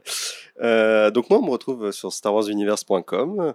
Euh, donc euh, toujours, euh, toujours là pour euh, livrer des critiques sur euh, absolument toute la littérature Star Wars Et des guides. Et des guides. Ça m'arrive moins euh, souvent, pour mais euh, voilà, la Haute République, c'était l'occasion de- d'en ressortir. Euh, D'ailleurs, la chronologie de cette deuxième vague arrive, arrive bientôt. J'ai une petite demande de la part de Pocket qui aimerait me voler ma chronologie de la deuxième vague, mais elle n'était pas encore sortie. Donc, je vais m'arranger pour qu'elle sorte pour que Pocket puisse me la voler. Ok. Offrez un petit billet, des livres euh, ou des choses à cet homme qui, qui fait un travail. On, faisait des messages aux éditeurs euh, américains, donc on peut aussi en faire aux, Français. C'est bien de s'appuyer sur les fans et puis bah, des fois, pourquoi pas en faire euh, vos, ambassadeurs, faire d'eux quelque part une sorte de flambeau stellaire. Allez, c'est terminé pour cet épisode 40 sur la Haute République. JB est épuisé, mais il va quand même nous dire où c'est qu'on peut le retrouver. Où c'est qu'on peut te retrouver, JB, à part aux manettes de ce podcast? Bah, sur Twitter, sous le nom de JB Ballier, où je troll Happy sur sa nouvelle passion pour John Cena. C'est vrai, le crush de l'été, qui l'eût cru John Cena, bientôt dans Star Wars, on Mhm. espère. Elle parle Euh, plus de John Cena que de moi de comics Marvel. hein. C'est-à-dire beaucoup pour ceux qui n'ont pas la ref. Allez suivre ces gens sur les réseaux sociaux. N'oubliez pas de partager ce podcast, de lui mettre 5 étoiles sur Apple Podcast, de parler à tout le monde de ce podcast, d'aller à la salle de sport avec ce podcast, de, de l'écouter dans les transports à fond, sans casque. Et surtout, n'oubliez pas, écoutez ce podcast parce que ça fait plaisir. On se retrouve très bientôt pour un épisode 41. Nouvelle milestone passée. Va-t-on aller jusqu'au 50 Eh ben, il faudra, il faudra attendre pour le savoir. Allez, cliffhanger à la Marvel. On vous fait des bisous. Que la force soit avec vous. Ciao Salut Bye